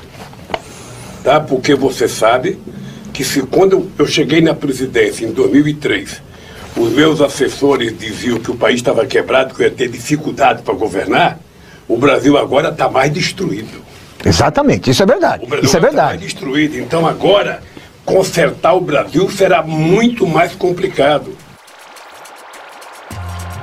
Bien, interesante ahí, ¿no? Lula porque eh, dice el problema no es solo ganar la elección, sino ganar y gobernar. Eh, él dice falta construir las alianzas necesarias. Me parece que hay un guiño a un sector de los medios de comunicación en Brasil y a los empresarios de ese país, ¿no? Que se habían lanzado a la idea de Bolsonaro como un supuesto mal menor contra Haddad y contra el Partido de los Trabajadores y que terminaron acreditando la ineficiencia total del actual gobierno, sobre todo en el, accionar eh, lastimoso en torno a la pandemia, ¿no? Porque hay que decir una y otra vez que Brasil tiene medio millón de ciudadanos muertos, fallecidos por el COVID-19. Eh, y decía Lula, Brasil hoy está más destruido que en el 2002. Este es otro punto eh, que, que también es parte de las discusiones que se dan actualmente en América Latina, ¿no? Eh, por ejemplo, Alberto Fernández siempre menciona que la Argentina, con la deuda que tiene actualmente con el Fondo Monetario Internacional, está más condicionado que cuando llegó a la presidencia Néstor Carlos Kirchner en el año 2003. Lula lo que está diciendo, que es el mismo personaje que gobernó a partir del 2003, es que la economía brasilera está peor que en aquel año. Y acá lo hilo a un spot que sacó el propio Lula, y este es el último audio que tengo, en el que dice que cuando él era presidente, la economía brasilera era la, la sexta a nivel mundial y que hoy es, escuchen, la decimosegunda, lo dice el propio Lula, escuchemos eh, este último audio que es parte de un spot que lanzó el precandidato del Partido de los Trabajadores. Eu só queria dizer para vocês que quando eu era presidente da República, o Brasil era a sexta economia do mundo. Hoje o Brasil está caminhando para a décima segunda economia do mundo. Ou seja, o salário mínimo aumentou 74%. Foram 22 milhões de empregos de carteira profissional assinada gerada. Nós fizemos muita coisa, é isso que eu vou voltar a fazer. E fazer política econômica significa você ter a seguinte decisão: é preciso incluir o povo pobre no orçamento desse país. Bueno, lo, escucharon el tono, ¿no? Eh, electoral, un Lula que ya se puso el traje, un Lula que ya dice es necesario volver a incluir al pueblo pobre en el presupuesto de este país. Así fina- finalizaba ese mini spot. También el día viernes fue un día importante en la Comisión Parlamentaria de Investigaciones que, como su nombre lo indica, investiga a Bolsonaro y a su gestión de la pandemia. Tuvo un golpe Bolsonaro porque los hermanos Miranda, uno es un funcionario del Ministerio de Salud y otro es un diputado federal de Brasilia, complicaron al presidente. ¿En qué lo complicaron eh, los hermanos Miranda? Bueno, el funcionario del Ministerio de Salud dijo que le informó a Bolsonaro los nombres de tres funcionarios de su gobierno que presionaban para liberar la importación de una vacuna, la vacuna india Covaxin, a un precio mucho mayor que el estimado por el fabricante. ¿Saben de cuánto era el sobreprecio? ¿Cuánto? Mil por ciento. Bueno. Ah, bueno. Un sobreprecio del mil por ciento en vacunas indias Covaxin. que además fueron adquiridas, y escuchen este dato porque tiene que ver también con, el, no sé si el desconcierto, el desmanejo, lo que es el gobierno de Bolsonaro, sin que Anvisa, que es la Agencia Nacional de Vigilancia Sanitaria del Brasil, hubiera constatado la, eficacia de las mismas. Es decir, Brasil compró vacunas que, que, su propia Agencia Nacional de Vigilancia Sanitaria no había comprobado su efectividad y su eficacia, y a su vez pagó un sobreprecio del 1000% y por eso Bolsonaro está complicado en esta comisión parlamentaria de investigaciones, la famosa CPI que está investigando el funcionamiento. Él dice, ¿qué dice Bolsonaro? Dice, no hubo delito, pero voy a impulsar una investigación. Lo cierto es que este escándalo de Covaxin salpica al oficialismo justo en la misma semana, y vean la cantidad de cosas que pasaron en Brasil, en la que Bolsonaro tuvo que sacrificar a Salles, el ministro de Medio Ambiente, eh, porque el jefe de esta cartera ambiental, Salles, eh, eh, está siendo investigado por tráfico ilegal de madera.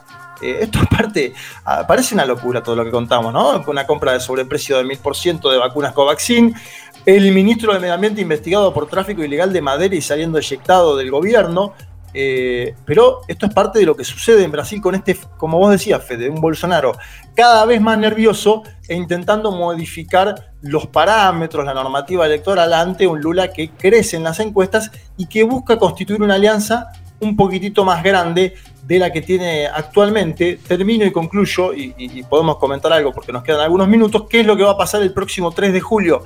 Va a haber una movilización con una consigna explícita Bolsonaro va a caer, esta es la consigna, Bolsonaro va, a caer, eh, y en esto le estoy prestando atención también a lo que venimos mencionando dentro de los últimos meses, vos lo dijiste también Fede en alguna otra ocasión, ya hay una tonalidad muy explícita en llamar al gobierno de Bolsonaro genocida, mm. en tratar de impulsar un impeachment. Me parece que ahí eh, tomó cuerpo, tomó forma una, una gestualidad, una, algo discursivo en la oposición, que ya es directamente no se aguanta más Bolsonaro en el gobierno. Vamos a ir a las elecciones, pero.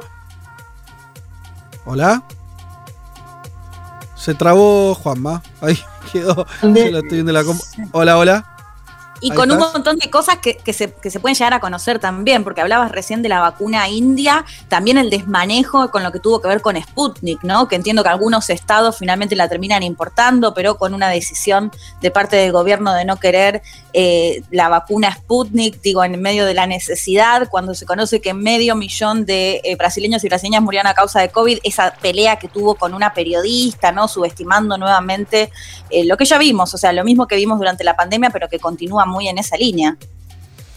Sí, no sé hasta dónde me escucharon. había terminado con la de las movilizaciones, no sé si Sí, sí, estábamos, sí, sí. estábamos en eso. Bien. No, no, y lo que dice Leti es, importante porque todo esto se está investigando, lo, que pasó con las vacunas en general en el Brasil, en la Comisión eh, Parlamentaria de Investigaciones, como decía antes, y hay un dato que es tremendo, que es que Bolsonaro no le contestó los mails a Pfizer, ¿no? Eh, acá que se habla tanto de Pfizer, Pfizer, Pfizer. Un gobierno que no contestó mail al inicio de la pandemia para eh, vacunar a su población. Y me parece que ya es muy explícito, lo, vuelvo a decir porque eh, lo vengo notando, el tono de las movilizaciones, las consignas explícitas y un Bolsonaro que está en 23 puntos, que para mí sigue teniendo un piso de 20, pero que está ahí, 23 puntos, obviamente si, si hacemos votos válidos crece un poquito más donde aparece muy complicado. Una finalización de mandato de cara a lo que son las elecciones del año próximo y a un Lula que se lo ve eh, activo, buscando alianzas con un sector de la élite brasilera, particularmente de la élite paulista, y diciendo, va a ser un gobierno más complicado del año próximo, el del 2022, que el que encabecé en el año 2002. Una especie de Lula llamando un gobierno de unidad nacional. Atención a ese dato que me parece que también ilustra el dramático momento que, vive Brasil, ¿no? Sí, totalmente. Y este. Y al mismo tiempo, bueno, vos hablás de, las últimas cosas que se dieron a conocer con la, con la comisión que, que investiga el Congreso, y me acuerdo ya cuando arrancó esa comisión ya fue ya fue tremendo porque ahora le están acusando de que si compró vacunas con mil por ciento de sobreprecio. Pero esa misma comisión también lo está acusando de que eh, impidió que Brasil tuviera vacunas como tres meses antes del momento en que realmente empezó el plan de vacunación. O sea, ¿no? O, o compró vacunas con sobreprecio y al mismo tiempo también eh, pesa sobre él y sobre el gobierno la acusación de que retrasó el plan de vacunación. O sea, por donde quieras, el tipo está con Sí. problemas muy graves Una a la gra- hora de explicar a la sociedad. Gravedad, total, ¿no? Gravedad total bilateral, Fede, lo que decís vos. Eh, inoperancia en un punto y después una compra de sobreprecio por mil por ciento, o sea, sin ningún disimulo y con el propio Bolsonaro siendo advertido, como dicen los hermanos Miranda. Me parece que eh, son Eh, novedades. Contame, algo más, eh, Juanma, o hablemos un poco más de esto que me decías de, eh, de, de esa movilización de Lula va a caer. Eso, ¿quiénes, ¿Qué sectores son los que están impulsando eso? No, Eh, Bolsonaro va a caer. Es el Frente de Brasil. Perdón, quise decir. Bolsonaro, perdón. Sí, sí, sí. Es el Frente Brasil Popular. eh, es, es parte también del Partido de los Trabajadores, Mm. por el movimiento Sin Tierra Brasilero histórico, el MST de Brasil. Yo te digo, eh, la CUT de Brasil, que es la central eh, principal eh, unitaria, por eso digo, ha habido un cambio fuerte eh, en, en las consignas y hay que ver cómo impacta esto y si impacta o no en el famoso centrado, que es el que tiene que definir si hay o no un impeachment. Total. ¿No? El punto, eh, la pregunta política acá para mí, en este contexto, en estas semanas que estás contando y que que de, de este clima actual de Brasil, y con esto podemos cerrar, eh, cerrar, digo, discutir esta idea y cerramos, que es, ¿a quién le sirve? O sea, si le sirve a alguien más, además de a Bolsonaro, que el tipo siga la presidencia. Y ahí los, la, mirada hay que ponerla en ese grupo de partidos, de, conocido como el centrado, que son los que sostienen parlamentariamente a Bolsonaro. Recordemos que en Brasil, si, sin ese apoyo, la puerta al impeachment está ahí nomás. Eh, entonces la pregunta es, ¿a ese sector le, sigue le, le va a seguir conveniendo que Bolsonaro termine el mandato o le conviene otra cosa? Para mí la pregunta está puesta ahí, ¿no? Yo creo que hay otra pregunta más, Fede, que- A ver. y, me parece, es lo que te decía hace unas semanas. La discusión no es solo aritmética. Yo creo que la pregunta también es para la izquierda, es si al PT le conviene un, escenario de impeachment. Claro, bueno, por eso. Estando tan cerca... Bueno, digo, esa, esa es la duda, ¿no? A ver, no, eh, no, pero digo, no es una cuestión. El centrado, digo, por ahora los números están, digo, puede cambiar, pero puede cambiar en un escenario donde haya un, un- un- un giro, digamos, y donde también haya una vocación de esos partidos de la oposición de, eh, bueno, intentar probar, testear al centrado, que básicamente es ofrecerle cargos, porque así funciona, digo, es ofrecerle Ujú. algo a futuro para canjear esos votos. No, a futuro o a mediano plazo, Juan, porque Centrado funciona en base a ministerios actuales, ¿no? Es que Es lo mismo, digo, futuro en el sentido de, de un, un futuro gobierno. O sea, un- en- en- en- no ahora, sino digo, vos me das los votos, funciona así. Eh, cuando- o sea, canjeamos, te canjeo los votos para cuando suma con después del impeachment y tenés cargo, tenés caja, etcétera. Ahora, ho- hoy a la izquierda, con las encuestas que estás contando, Juan, eh, con la situación de Bolsonaro, además, incluso tomo lo que decía Lula, si el año que viene es peor para Brasil, que se siga desgastando Bolsonaro, sobre todo si sé que además no, no tengo nadie de tercera vía que pueda, que pueda hacer oposición. Y que se termine de gastar Bolsonaro. Eh, Sí, hoy impeachment, digo, no sabés qué puede pasar No, si hay, un hay una incógnita económica, hay una incógnita económica que es la incógnita de todos los países de América Latina, que tiene que ver con una caída descomunal del Producto Bruto Interno y que después las economías empiezan a crecer en determinado momento, porque la caída es tan estrepitosa del PBI en el 2020 y en el 2021 que, que obviamente sacando eh, la- las, me- las medidas de confinamiento, eh, las economías empiezan a crecer por un efecto incluso de rebote, te diría. Entonces la duda que hay en un sector de la izquierda brasilera es, ojo, si Bolsonaro el año que viene tiene una mejora en los indicadores de popularidad y es más competitivo en la elección. Pero bueno, son todos... son- No, son- pero- Si hay un rebote pero el otro económico. escenario, el otro escenario es, un, es Maurao presidente, que Maurao es, eh, eh, no es Bolsonaro, y lo digo, digo pa- para peor para la izquierda. Digo, Mm, bueno, el sí. escenario es o- eh, cae Bolsonaro y asume. Bueno, pero ahí- ahí Bolsonaro- que hoy ahí es Bo- el escenario que no está, digo, no está Con Mourao, con Mourao, presidente de Brasil, Bolsonaro no sería candidato. Esto ya es algo obvio, ¿no? Por, la- por la propia dinámica política. Igualmente son todas especulaciones, Juan. Yo ahí no, en eso no me quiero meter en qué le conviene, qué no le conviene al Partido de los Trabajadores. Sí tomo lo que decís vos para decir que hay un ejemplo concreto, que es el de Bolivia, donde Evo Morales dijo, muchachos, esperemos un poquito, dejen los bloqueos en la calle, esperemos un poquito que vamos a ganar las elecciones y las ganó, efectivamente, ¿no? Esperar un poco el, el momento electoral, como vos bien decís, pero falta, ¿no? Porque año 2022, se- digo, estamos promediando Sí. el 2021. Y, y yo agrego un condimento más. No siempre eh, las cosas se, se- se hacen con un diseño como si uno pudiera manejar las variables. Lo que yo veo que pasa efectivamente hoy es que hay una puja.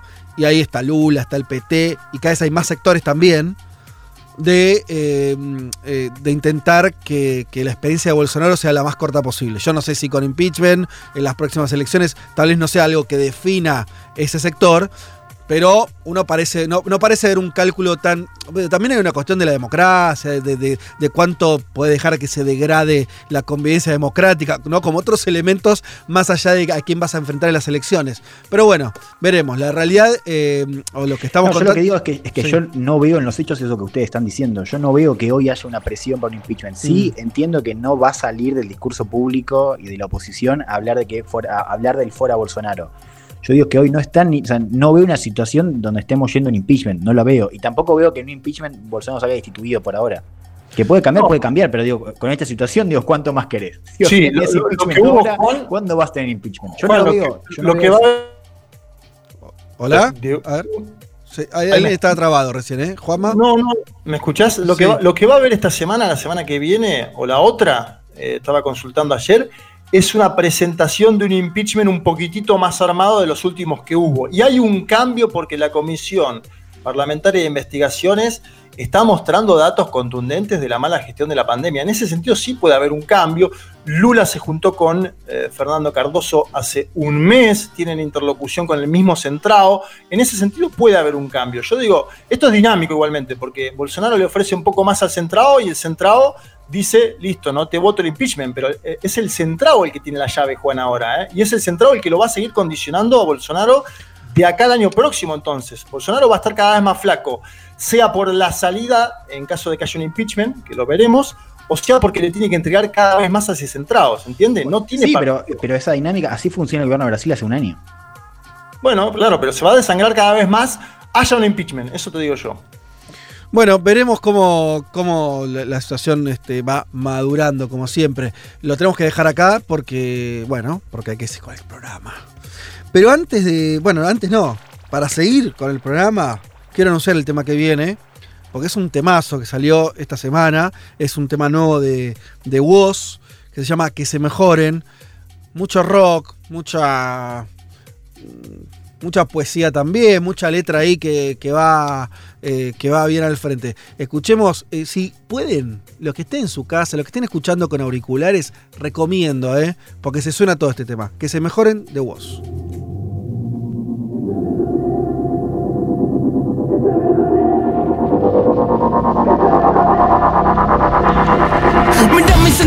De muchacho, tan loco guacho. Se bambolegan como piernas de borracho. Voy sucio pero no me mancho. Es que estoy al revés, me cuelgan los pies de un gancho. Muchos años siendo fiel al mismo banco Al mismo riel, al mismo bando Al edén del bardo. Este pincel con el que pinte de familia son blanco En el que proyectan tantos. Y ahora vemos cómo nos maltratan Cómo cambia el eje de la data Cuando el que dicen que protege Vázquez, Martínez, Carga. Hasta las 3 de la tarde. Un mundo de sensaciones. Futurock.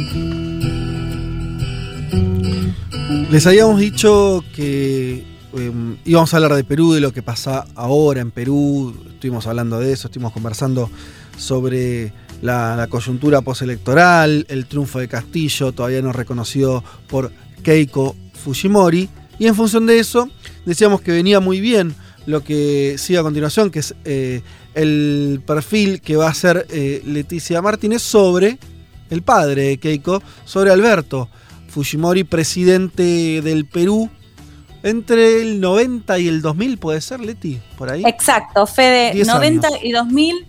eh, bueno, como lo planteabas un poco y lo planteábamos antes, me parecía interesante traer la figura de Alberto Fujimori, primero por las particularidades que tuvo su gobierno y por otro lado porque hay algunas similitudes eh, con lo que está pasando ahora con Pedro Castillo y por otro lado también eh, conocer parte del legado o de lo presente que aún está esta figura de Alberto Fujimori en Perú.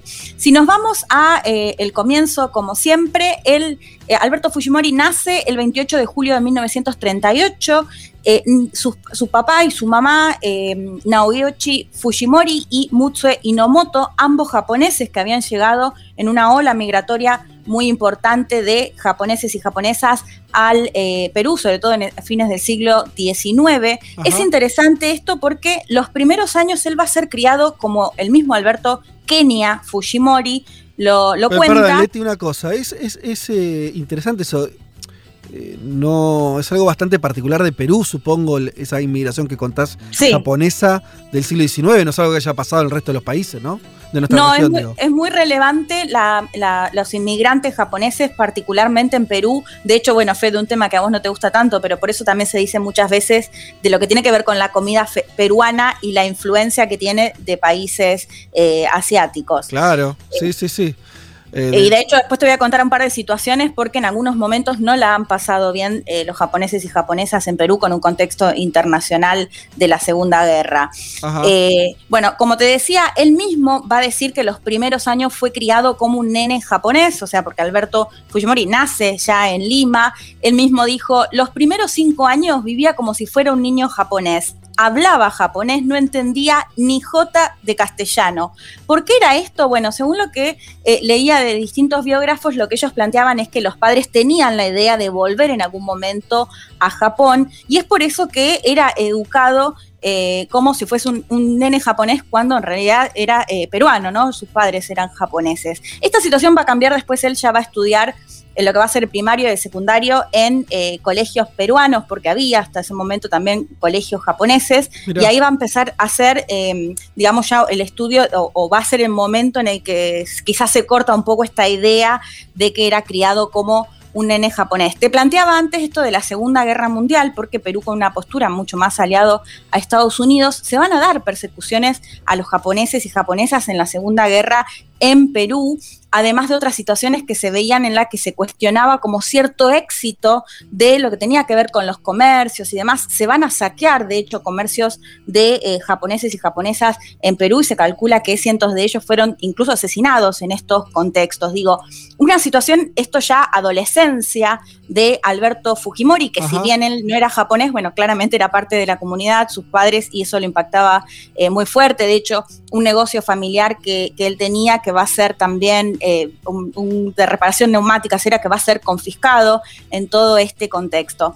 Te decía que, bueno, la primaria y la secundaria ya estudia en colegios eh, nacionales, va a hacer, eh, va a estudiar ingeniería agrónoma, donde se va, se va a recibir como ingeniero en 1961. Va a seguir sus estudios, después se va a especializar en matemática y física, lo va a hacer en Francia, después en Estados Unidos. Y él va a ser profesor de matemática. Eh, en, el medio docente, profe.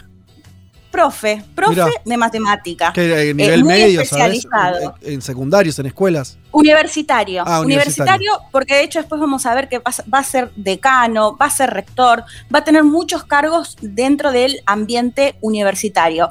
En 1974 se va a casar con también una ingeniera, Susana Hijuchi, que eh, la menciono, pero la vamos a, vamos a hablar después de ella porque me hizo acordar mucho a la figura de Zulema Menem.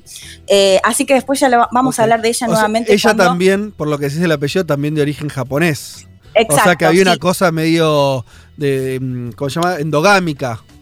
Sí, sí, de la, de la colectividad japonesa, eh, sí, exacto. Igual que, igual lo voy a mencionar varias veces a Menem porque, bueno, también es una situación similar, ¿no? Hijos de sirios, también sí, total, claro, por, por eso por lo de Zulema, Yoma decís. No, es, sí, esta parte también, pero después vamos a ver que hay otra situación muy parecida que se da ya cuando una vez eh, que Fujimori es presidente.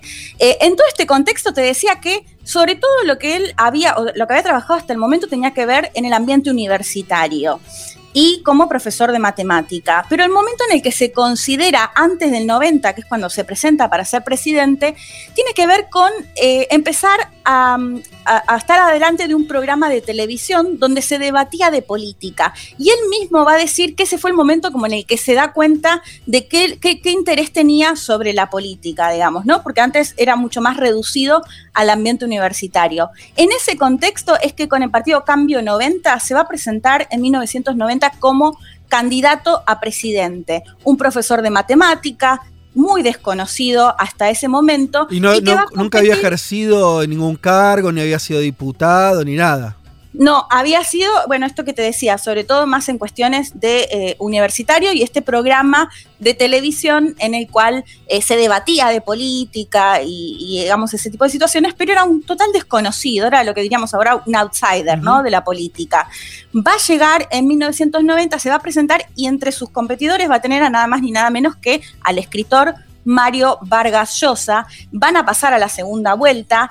Eh, y va a terminar ganando Alberto Fujimori en 1990 con el 62%, casi el doble de lo que le, sacó a Vargas Llosa. De hecho, leía una, una nota de Mariano Grondona, el periodista Mariano Grondona de La Nación, que hacía vidas paralelas en relación a Carlos Menem y Alberto Fujimori, porque van a gobernar en eh, la década del 90, eh, y lo planteaba como votaron a un japonés, casi mm. a un marciano. en esos términos lo ponía. Es que, es que la verdad es que es bastante extraño, ¿no? Porque vos estás contando toda una genealogía recontra japonesa. Yo por eso te, remarcaba, se casó además con una japonesa, eh, hasta, dijiste que hasta los cinco años o por ahí como que hablaba japonés. Bueno, era en un contexto, eh, en una sociedad peruana donde donde las grandes corrientes poblacionales no tienen nada que ver con eso. Es súper interesante y como, como algo muy, muy extraño. Sí, él lo que va a decir es que va a tener algunas cuestiones de la tradición japonesa, como tener el horario, de tener constancia, de un montón de cualidades o virtudes, si se quiere, eh, japonesas que van a contribuir, digamos, a, a este tipo de cuestiones, porque además algo que no dije, cuando estudiaba era siempre el mejor de la clase, o sea, siempre el mejor puntaje. Lo, que, lo que decían o quienes hablaban de él era que no solo era inteligente, sino que era muy disciplinado, ¿no? Eh, y me interesaba esta nota de Grondona porque si bien lo describía como votaron japonés casi un marciano, lo que él decía es que hasta el momento habían gobernado presidentes que eh, representaban o tenían más una mirada eurocentrista o que... Eh, que respondían a eso y que en cambio la figura de un Fujimori desconocido con los ojos rasgados tenía más similitudes con parte de los pueblos originarios, parte del el sector eh, rural, que esto va a ser algo, o sea, yo acá les mencionaba la nota de Mariano Grondona, pero esto lo, he escuchado varias veces cuando eh, veía lo que pasó en la campaña de 1990 en la que gana Alberto Fujimori. Si les parece, ya escuchamos el primer audio de nuestra invitada de hoy, Florencia Turci, ella es eh, politóloga, analista internacional, se especializa en Perú y nos contaba un poco acerca de ¿Cómo llegó Alberto Fujimori a esta elección y cuál era su propuesta? Ahora vamos a contar ya después lo que hace una vez que llega a la presidencia de Perú. La escuchamos.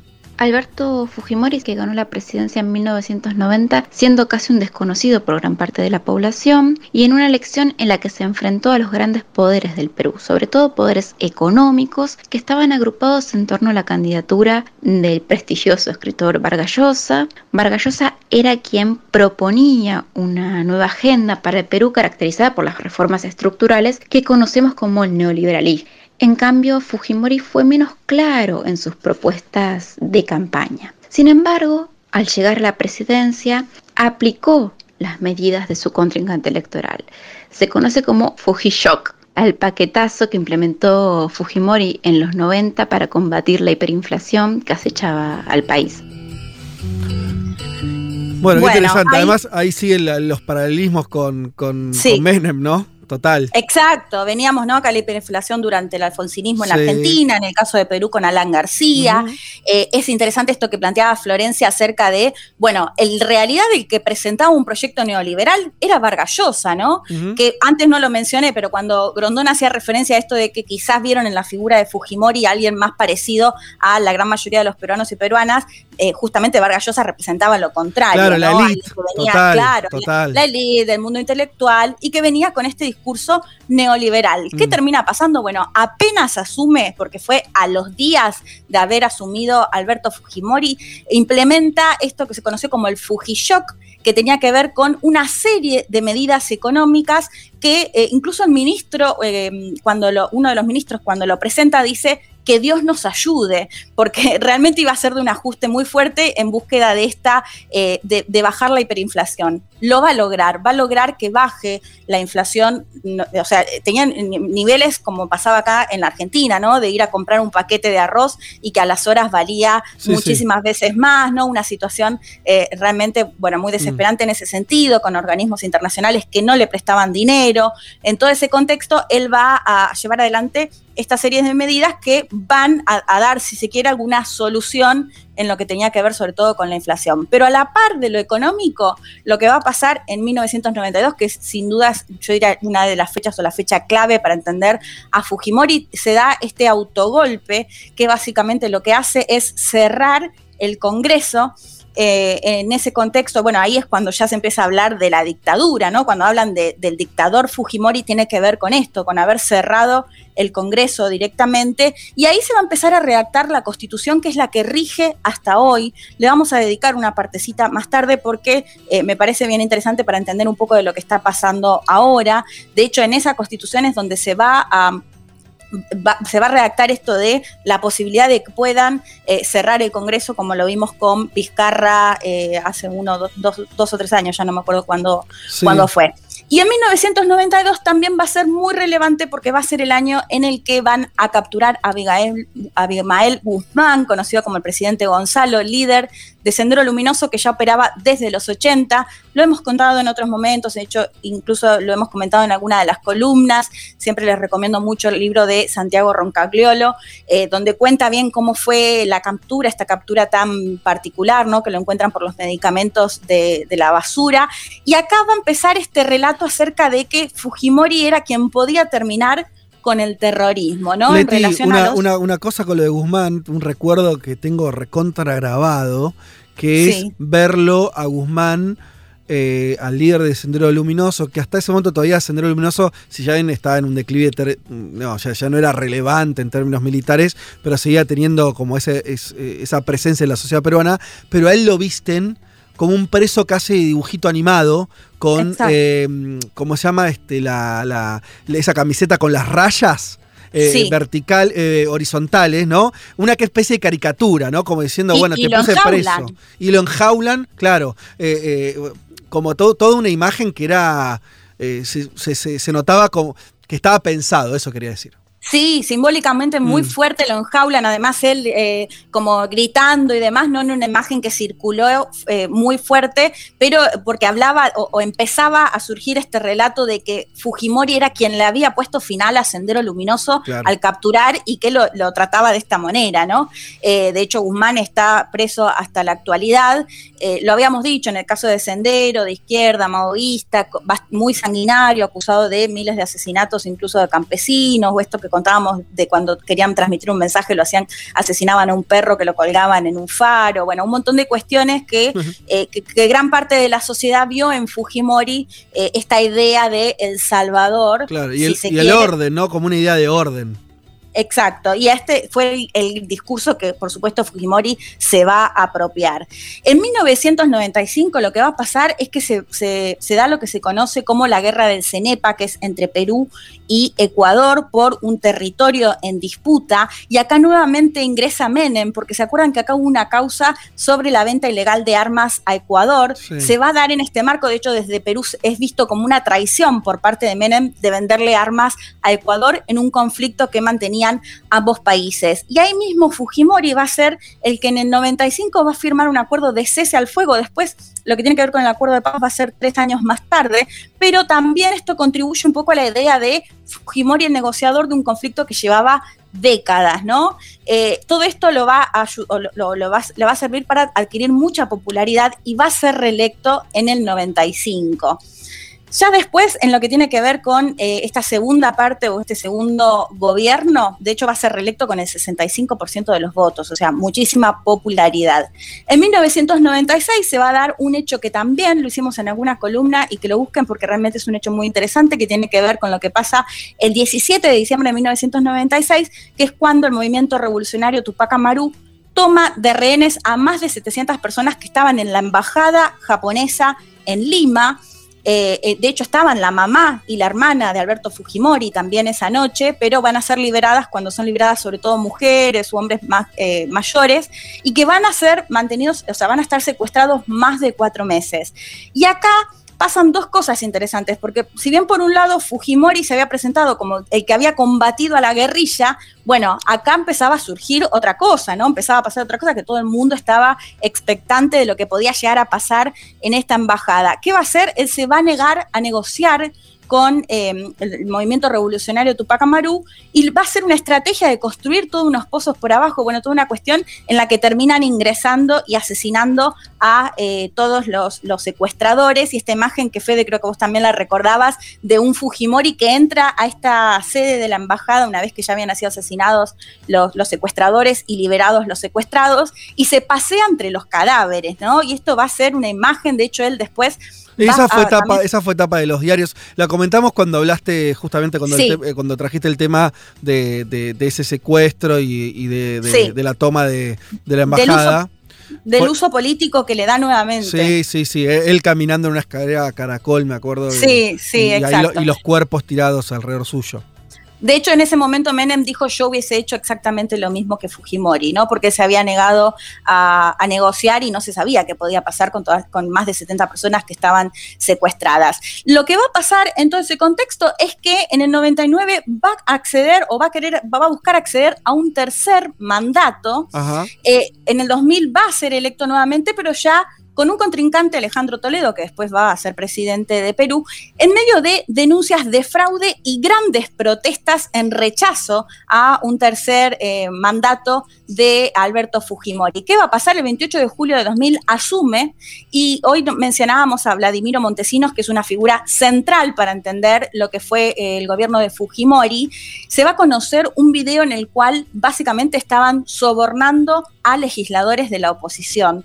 Todo esto, bueno, va a, fomentar muchísimo más estas protestas en rechazo y va a ser considerado como el gran responsable, este hecho, el gran responsable de la caída de Fujimori. Los famosos Vladivideos, Leti. Exacto, exacto. De hecho, esto que comentabas hoy, Juanma, es, es un poco más de lo mismo, ¿no? Claro. Eh, audios que Sigue elaborando de lo mismo, ¿no? Sigue, elaborando de lo mismo Montesinos 20 eh, años después. Y detenido. Bueno, eh, si les parece, escuchamos a Florencia Tursi nuevamente acerca de lo que pasó en el 2000 y ahora lo, lo desarrollamos en detalle. La escuchamos nuevamente y llevó a cabo también dos atroces masacres, asesinando a inocentes, haciéndolos pasar por supuestos terroristas, que fueron la masacre de Barrios Altos en 1991 y la de la Cantuta en 1992. Fue tan siniestro que incluso se fugó a Japón en el 2000 e intentó dimitir a su cargo desde allá para evitar ser juzgado y encarcelado. Sin embargo, ya habían salido a la luz las masacres y los escándalos de corrupción, por lo que el Congreso no acepta su renuncia y lo destituye por incapacidad moral justamente en el año 2000. Aunque no pudieron extraditarlo para procesarlo a causa de que Fujimori tenía nacionalidad japonesa. De hecho, estando en Japón durante esos años, intentó hacer política, pero no le resultó. Eh, y en el año 2007, la justicia peruana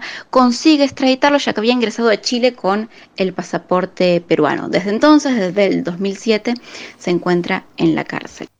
¿2007? ¿Desde el 2007 está preso?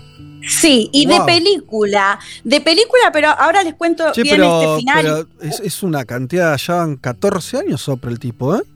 No, y de película que se escapa a Japón, pero ahora se los cuento en mm. detalle. Si les parece, escuchamos una partecita de Alberto Fujimori, porque ahí Florencia contaba que eh, todo esto que él decía de combatir al terrorismo va a ser en base a asesinar a miles de personas, a ejecutar a miles de personas, las masacres que mencionaba. Todo eso, por supuesto, también va a contribuir a la caída de esta imagen de Salvador de Fujimori, al menos por parte o, o por algún sector de la sociedad. Si les parece, escuchamos al propio Alberto Fujimori cómo hacía referencia a cómo se manejaban los militares durante su gobierno. Lo escuchamos.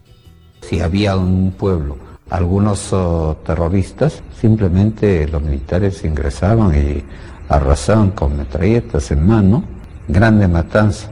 Se quedaban satisfechos cuando de cada 10 muertos habían dos terroristas. Esa era la concepción errada de la estrategia en la lucha contra el terrorismo. Los militares se habían transformado en enemigos. Bueno, él mismo contando, asesinaban a 10 personas y si dos al menos eran terroristas, en las palabras en las que lo plantea Fujimori, se daban por satisfechos, ¿no? Y planteando un poco que esto había sido el error de los militares, algo que cuando se hace el juicio después contra él lo vamos a volver a ver. Él dice, bueno, si se cometieron crímenes, nunca fueron por orden mía, ¿no? Liberándose un poco de esta idea que, era sistemática, ¿no? Porque una cosa es si es algún asesinato, pero otra es cuando ya es una cuestión sistemática, es muchísimo más difícil que el presidente no haya tenido que ver o no haya ordenado. Y sobre todo, Leti, hay algo que, que para mí les pasa siempre este tipo de liderazgos, que es, por un lado, tiene la imagen de ser tipos superpoderosos, lo que decíamos antes del orden, eh, de, ser como eh, justamente con, todo el poder de manejar eh, y al mismo tiempo después salen a decir, no, bueno, pero yo, eran cosas que se hacían al margen mío. Bueno, es un problema cuando, cuando vos en realidad estás vendiendo exactamente lo contrario, que después no te puedas hacer cargo de, esas acciones, ¿no? Lo que vos decís, imposible de creer que cuando las matanzas eran sistemáticas, cuando había toda una política permanente durante muchos años, el tipo no supiera. Exacto, exacto. Bueno, y esto lo vamos a ver, como lo contaba Florencia, él en el 2000 lo que hace es, se va de viaje como presidente a Japón y desde Japón anuncia su renuncia. O sea, esto es, es, tremendo, sí, es tremendo. El Congreso no se la toma en ese momento, lo va a hacer más tarde, y lo que va a hacer Fujimori es desde eh, Japón va a intentar llevar a hacer política, no se lo van a permitir, bueno, él tenía la nacionalidad japonesa también. En el 2005 va a viajar a Chile y desde Chile va a anunciar que quiere eh, ir a otra, a otra candidatura más, o sea, a otra presidencia más, y dice, el pueblo no quiere Fujimorismo sin Fujimori. Eh, lo que termina pasando es que en el 2007 lo extraditan de Chile, o sea, lo, apresan primero en Chile, lo, lo extraditan a Perú y ahí desde ese momento es que está eh, preso. Él está preso buena frase, Leti, buena frase, Leti, para pensar ahora, ¿no? El pueblo no quiere Fujimorismo sin Fujimori, sin Alberto, claro, porque Keiko perdió tres consecutivas. Exacto, y de hecho, mira, dos cosas, sumo ya para terminar. Pero para, te quería preguntar por qué estaba preso. O sea, eh, son, son por delito, por esto que hablamos de eh, sí, violaciones de derechos humanos, corrupción, muchísimo también, las denuncias de corrupción, y también otras de las cuestiones que de hecho se está investigando ahora, y lo, también lo hemos mencionado en otra oportunidad, lo que tiene que ver incluso con las fertilizaciones eh, obligadas, ¿no? Lo que obligaban a eh, las esterilizaciones a mujeres, sobre todo, pero hombres también, de pueblos originarios que no sabían leer el castellano y las engañaban y les practicaban la esterilización forzada. bueno, toda una serie de denuncias y acusaciones que lo van a llevar a la cárcel y que lo mantienen preso hasta el día de hoy. En el caso de las esterilizaciones todavía no, pero sí lo que te mencionaba antes de casos de corrupción y violaciones de derechos humanos. Eh, dos cosas que te decía para cerrar. Por un lado, lo que tiene que ver con la Constitución, es interesante el debate que se está dando hoy de reformar eh, la constitución porque es la que, la que rige hoy, es la de Fujimori, que permite cuestiones como disolver el Congreso, como se vio en lo, de Vizcarra, y otra de las cuestiones que tiene que ver con esta moción de censura que incluso también se llevó contra Vizcarra y que fue destituido, porque de hecho esto, esto mismo fue lo que se le aplicó a Fujimori, ¿no? Esta cuestión de moral o moralidad por la cual puede ser destituido eh, fácilmente un presidente en Perú entre otras cuestiones que me contaba Florencia, bueno, con muchos beneficios para la élite limenia, y eso explica en parte, me parece, que el voto, sobre todo para Keiko Fujimori, haya estado en Lima y en el Callao, ¿no? Eh, así que eso también me parece interesante. Y para finalizar, en el juicio, eh, donde él niega todo esto que decíamos de que hayan sido órdenes de él, él dice, asegura, un que, su legado va a continuar, que no tiene dudas y que su hija Keiko va a ser quien va a llevar adelante ese legado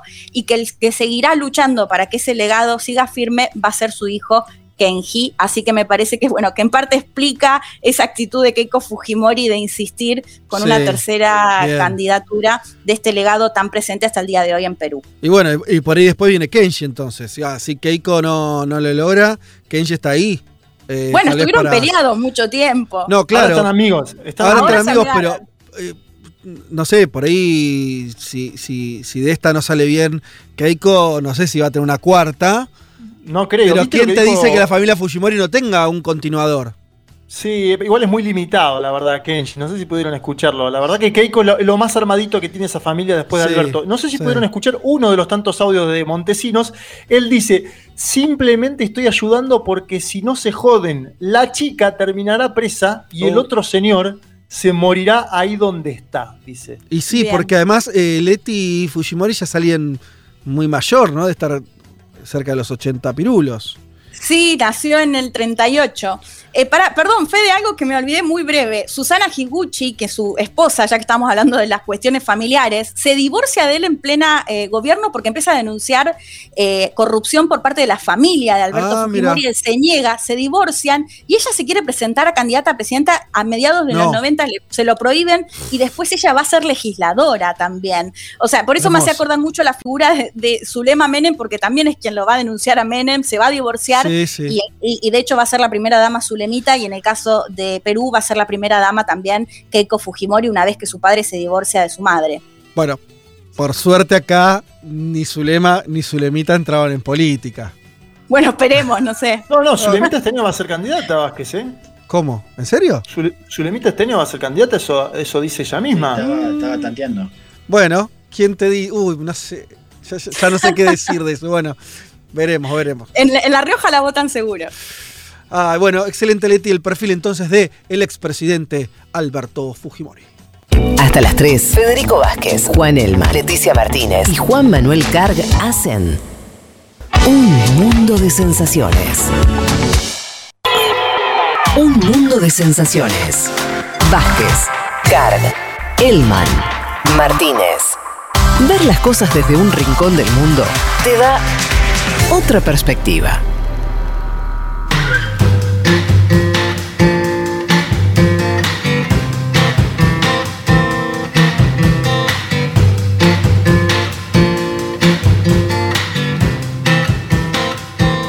Ay, qué frío. Todavía hace frío acá dentro del estudio. Eh, no me pregunten por qué. me- bueno, tuve que la- seguir con las ventanas abiertas. Pero pues. ap- apagaste la cámara, no te estamos viendo. ¿Cómo estás vestido? Y ahora me acabo de poner una campera. Ah, ok. O sea que este, ya estoy todo lo abrigado que puedo estar y todavía tengo frío. Eh, pero bueno, nada. ¿Sabes, ¿Sabes cuál pueden aplicar en el estudio? La tiro. A Eh, ver. De hecho, hasta la idea de hacerlo con, con cestos también me parece que suma. Las, las mantas. Unas mantitas ahí en, en el estudio y Eh, eh, claro, está bien, sí. Eh, vos sabés que Julia compró unas bo- bolsas de agua que, que usan a la mañana. Ah, esa también- no la- y esa, nunca esa buena la. Te pones una Esa no de la, agua. no la conoce Elman porque es joven, pero las Sí. bolsas de agua, ¿no? Para, Sí, para- sí. para los que ya estamos más avanzados en edad, son óptimas. Qué nostalgia de las bolsas. que Esa no, no la sí. vi, no la vi, pero sí, la- las Juan, te, te las ponías en, el- en los pies cuando te acostabas a dormir. No, bueno, no. Che, eh, bueno, vamos a la canción del mundo, si les parece, eh, que nos prepara siempre Pablo 30. Dice así Pablo. Un sacerdote fue arrestado, nos cuenta, es una noticia de estos días, en Atenas, ¿sí? después de que arrojara ácido a siete obispos de la iglesia ortodoxa griega. Oh. Fuerte. Se de- picó, ¿no? Se picó. fuerte la, inter- la interna, la interna religiosa adentro de la iglesia ortodoxa. Tremenda. Eh, el ataque tuvo lugar durante una audiencia disciplinaria contra el sacerdote de 36 años. El miércoles a la tarde, eh, según informaron, tres de los obispos están siendo tratados en un hospital por quemaduras. Los obispos se habían reunido para discutir la expulsión de este sacerdote, después de que supuestamente fuera descubierto con 2 gramos de cocaína en junio de 2018.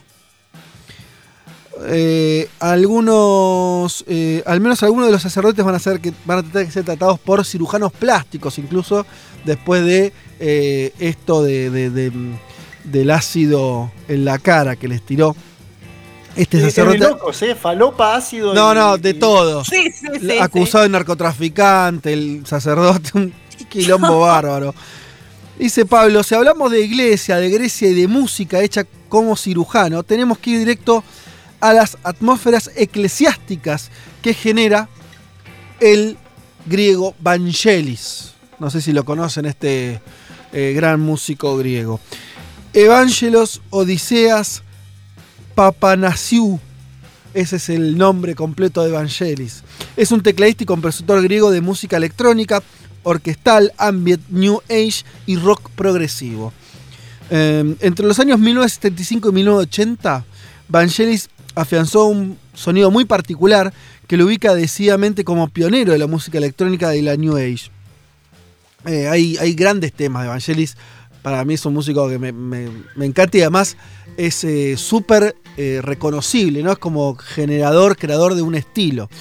Um, la expansión y aceptación de la música de Vangelis a nivel comercial y crítico recibe un gran impulso gracias a la inclusión de varios temas de sus álbumes en la exitosa serie televisiva Cosmos, Un viaje personal, la serie documental creada por Carl Sagan.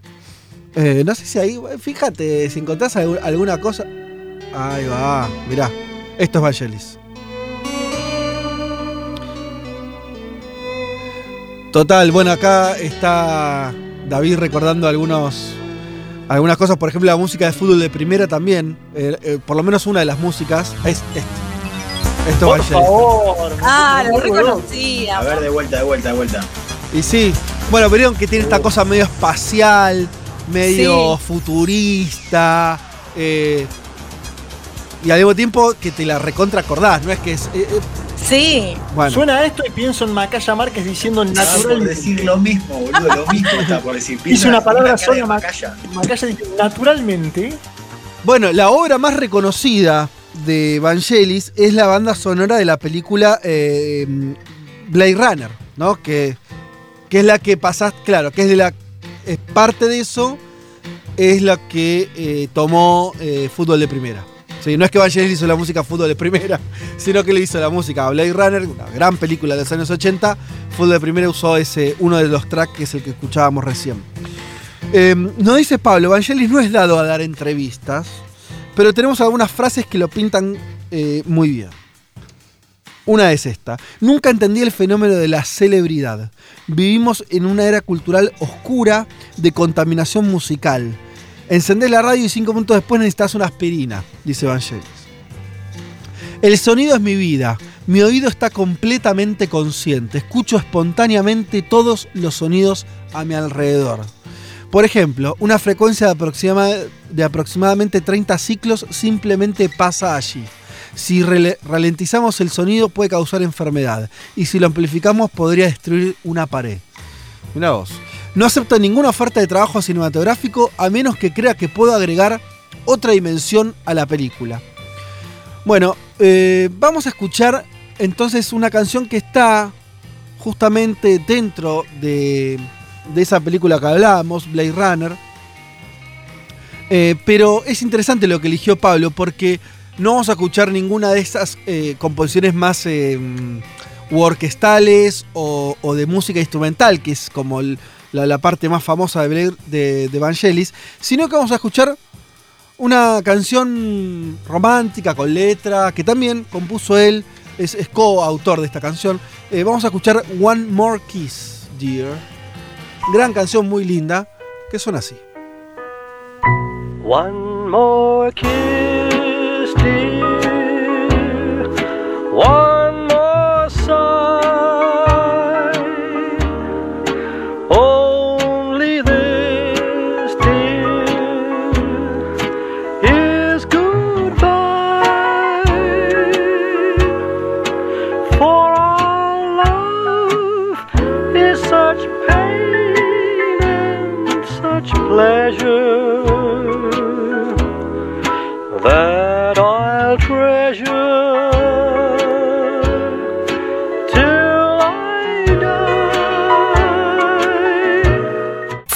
Vázquez, Juan Manuel Carr, Leticia Martínez y Juan Elman. Un mundo de sensaciones. De la invención de la rueda a las stories de Instagram.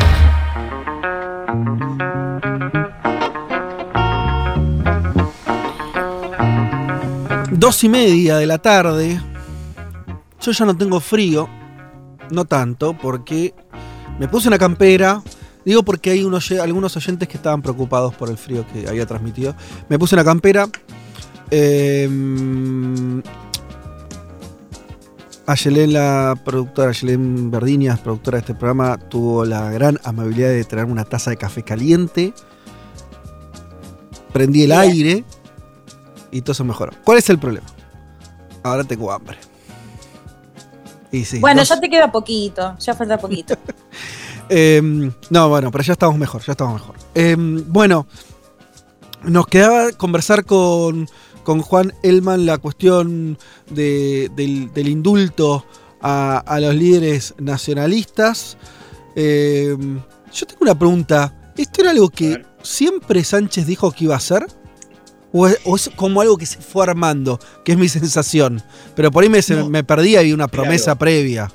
A ver, era, era como un acuerdo que habían tenido eh, con, con RC, que era republicana, que eh, es el independentismo de izquierda que sostiene al gobierno, ¿no? la coalición eh, parlamentaria. O sea, algo que ya se sabía cual públicamente desde siempre, decís. Sí, pero del cual se viene trabajando, o sea, que es parte de eh, algunos acercamientos que ha tenido Sánchez con el anterior gobierno que lo lideraba con Torra, que no es de Esquerra Republicana. Entonces, cuando Esquerra Republicana gana las elecciones de Cataluña hace dos meses, ahí el proceso se acelera.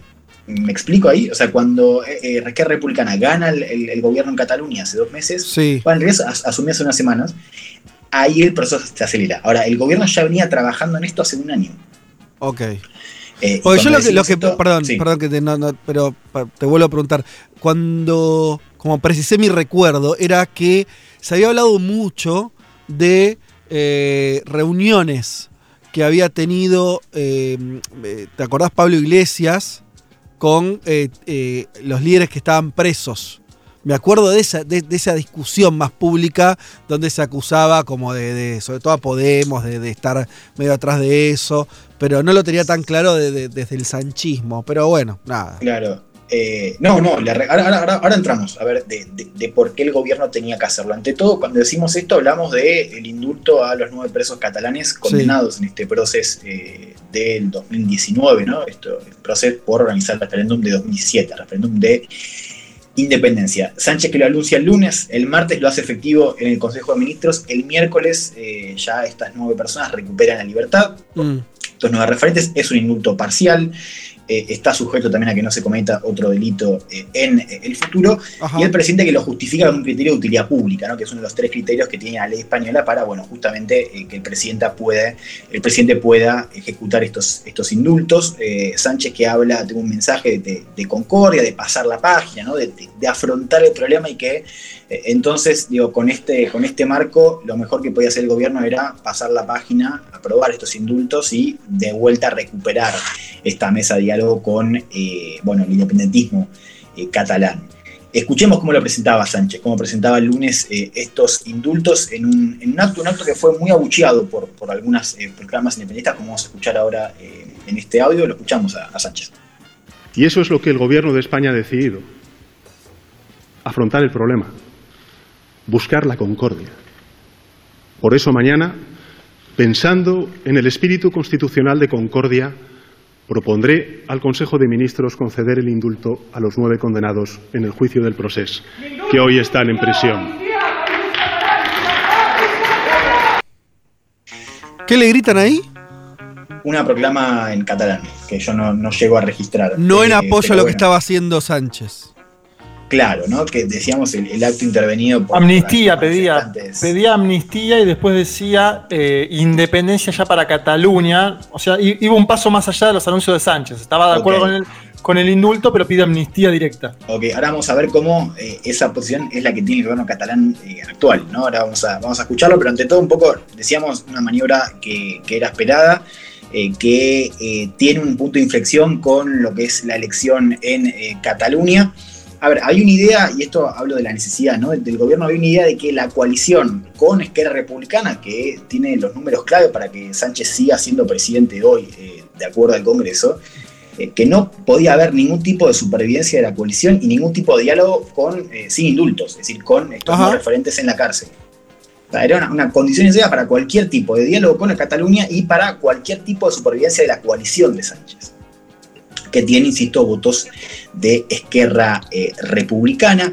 Una medida que, eh, está, que fue bien recibida en Cataluña, de hecho fue bien recibida por empresarios ligados al Partido Popular, digo, empresarios ligados a la derecha que apoyaban o que ven con buenos ojos este proceso de, de indultos, no así por la mayoría eh, de la sociedad española, ¿no? que las encuestas que vimos en las últimas semanas, una, una mayoría está en contra Ajá, mira. eh, de, de los indultos. eh, o sea que al- tendría un poco de costo político para Sánchez.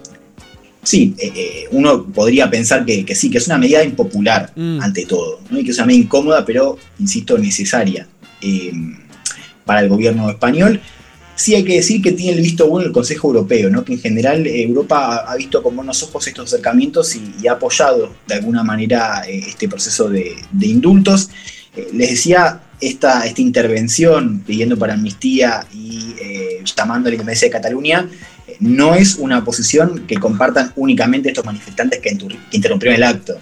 No, escuchamos, por ejemplo, cómo recibía la noticia eh, Pere Aragonés, que es el presidente de la Generalitat de Cataluña, que dice, bueno, es un primer paso, pero no es suficiente. Lo escuchamos. es un paso ah, que reconocemos, pero es un paso insuficiente e incompleto. En primer lugar, porque la represión contra la ciudadanía de Cataluña va mucho más allá, desde el Tribunal de Cuentas, de distintos procedimientos judiciales. Y por esta razón, la propuesta del Gobierno de Cataluña para tener una solución global a la represión es la amnistía. Y también porque es relativa a un conflicto político de fondo entre Cataluña y España que solo se va a resolver ah, mediante la democracia, y esta desjudicialización del conflicto quiere decir pasarlo a la política y por lo tanto mediante una solución democrática y nuestra propuesta es clara, es la que suscita un amplio apoyo entre la ciudadanía de Cataluña, que es un referéndum sobre la independencia de Cataluña, para que la ciudadanía de Cataluña sea la que se pronuncie sobre el futuro político de su país. Eh, Juan, una, una cosa que, que dijimos a medias para, para decirla completa es eh, indul- indultarlos a, a estos dirigentes que eran eh, parte del- del- de aquel gobierno catalán que intentó la independencia. Indultarlos significa que se les computa la pena y entonces recuperan la libertad, pero eh, no... eh, No el delito. no el delito, ¿no? Claro, que eso es, Exactamente, es- claro, ese es el punto. Exactamente, esa, esa es la diferencia. Sánchez no, no está diciendo que los presos eh, fueron mal juzgados. Claro. Lo que está diciendo que es momento de sacarlos de la cárcel. Y por eso lo que decía Juanma, que el sector nacionalista pide la amnistía, que sí sería algo más parecido Claro. a un perdón eh, sobre lo que hicieron. Que Sánchez no va a hacer. Claro. Porque no, No, no está creen claro eso. es una línea roja. A ver, de todas maneras, es una respuesta esperada. Hoy lo cierto es que ningún líder independentista puede dejar de hablar del derecho de autodeterminación. Era claro, de hecho, eh, ningún miembro de RC participó de- del acto de Sánchez donde él anuncia eh, estos indultos. Y Aragonés hablaba de esto de la represión, ¿no? Digo, eh, eh, esto me parece que también hay que entender, digo, todavía hay, hay muchas causas, de hecho, por ejemplo, se está discutiendo la idea de, de la ley Mordaza, ¿no? Y este, de esta censura también, eh, de la causa independentista en los medios españoles, en el espacio público español, digo, hay un montón de causas más chicas que todavía se siguen tramitando en la justicia y que todavía no es claro qué va a pasar con eso, porque acá hablamos de los indultos a los nueve condenados de alto perfil, ¿no? Sí. pero hay varias causas intermedias que tienen que ver también con leyes que regulan eh, esta intervención pública del conflicto que, bueno, siguen siendo tramitadas en, em, en la causa, bueno, y después Aragonés que eh, habla del referéndum, ¿no? Él va a seguir insistiendo, así como todo el bloque independentista va a seguir hablando de eh, referéndum de acá eh, en adelante. Y hay una situación ver, ahí sí. extraña, que es la de Carlos Puigdemont, ¿no? Que era el presidente de la Generalitat y que Se se, exilió. fue al exterior, se exilió y además no fue condenado por eso mismo. Exactamente, y, y- y empieza a haber un momentum de que el gobierno eventualmente tendría que dejar retirar lo que es el pedido de extradición a Bélgica y en todo caso también indultar a Carles Puigdemont. Esto por ahora no está en el paquete, pero digo, hay voces que dicen, bueno, ¿por qué Puigdemont no, por qué no deja de pedir pedido de, extradición eh, a, Bélgica? A ver, el gobierno que reconoce como decíamos, que esto es un primer paso. ¿no? Es un primer paso para una ronda que se, se abre ahora de negociación con eh, el independentismo, que para el gobierno no es una prioridad. Digo, Sánchez no tiene el ojo puesto ahora en esta ronda que comienza, pero eh, hay un consenso de que la pelota de todas maneras está en la cancha del, del independentismo, digamos, que no, no, o sea, para mover va a tener que mover el bloque independentista. ¿En qué sentido martes- mover? ¿Qué sería mover? ¿Qué sería acá? cualquier maniobra, digo, ahora el martes se juntan Sánchez y Aragones, que para cualquier maniobra, ya sea de desbloquear alguna cuestión programática, te pongo un ejemplo, que es, por ejemplo, el tema del código, hay una, una idea de que hay que reformar el código penal, justamente para revisar este tipo de, de- de leyes, como yo contaba, de, de la ley Mordaza, eh, y, por ejemplo, los delitos de sedición y rebelión. Bueno, Claro. pero de alguna manera el gobierno dice, el gesto ya lo hice yo, ya, ya tuve un gesto con los indultos, ahora necesito que vos hagas un gesto. Eso sería que eh, la pelota está en la cancha Claro. eh, del bloque catalán.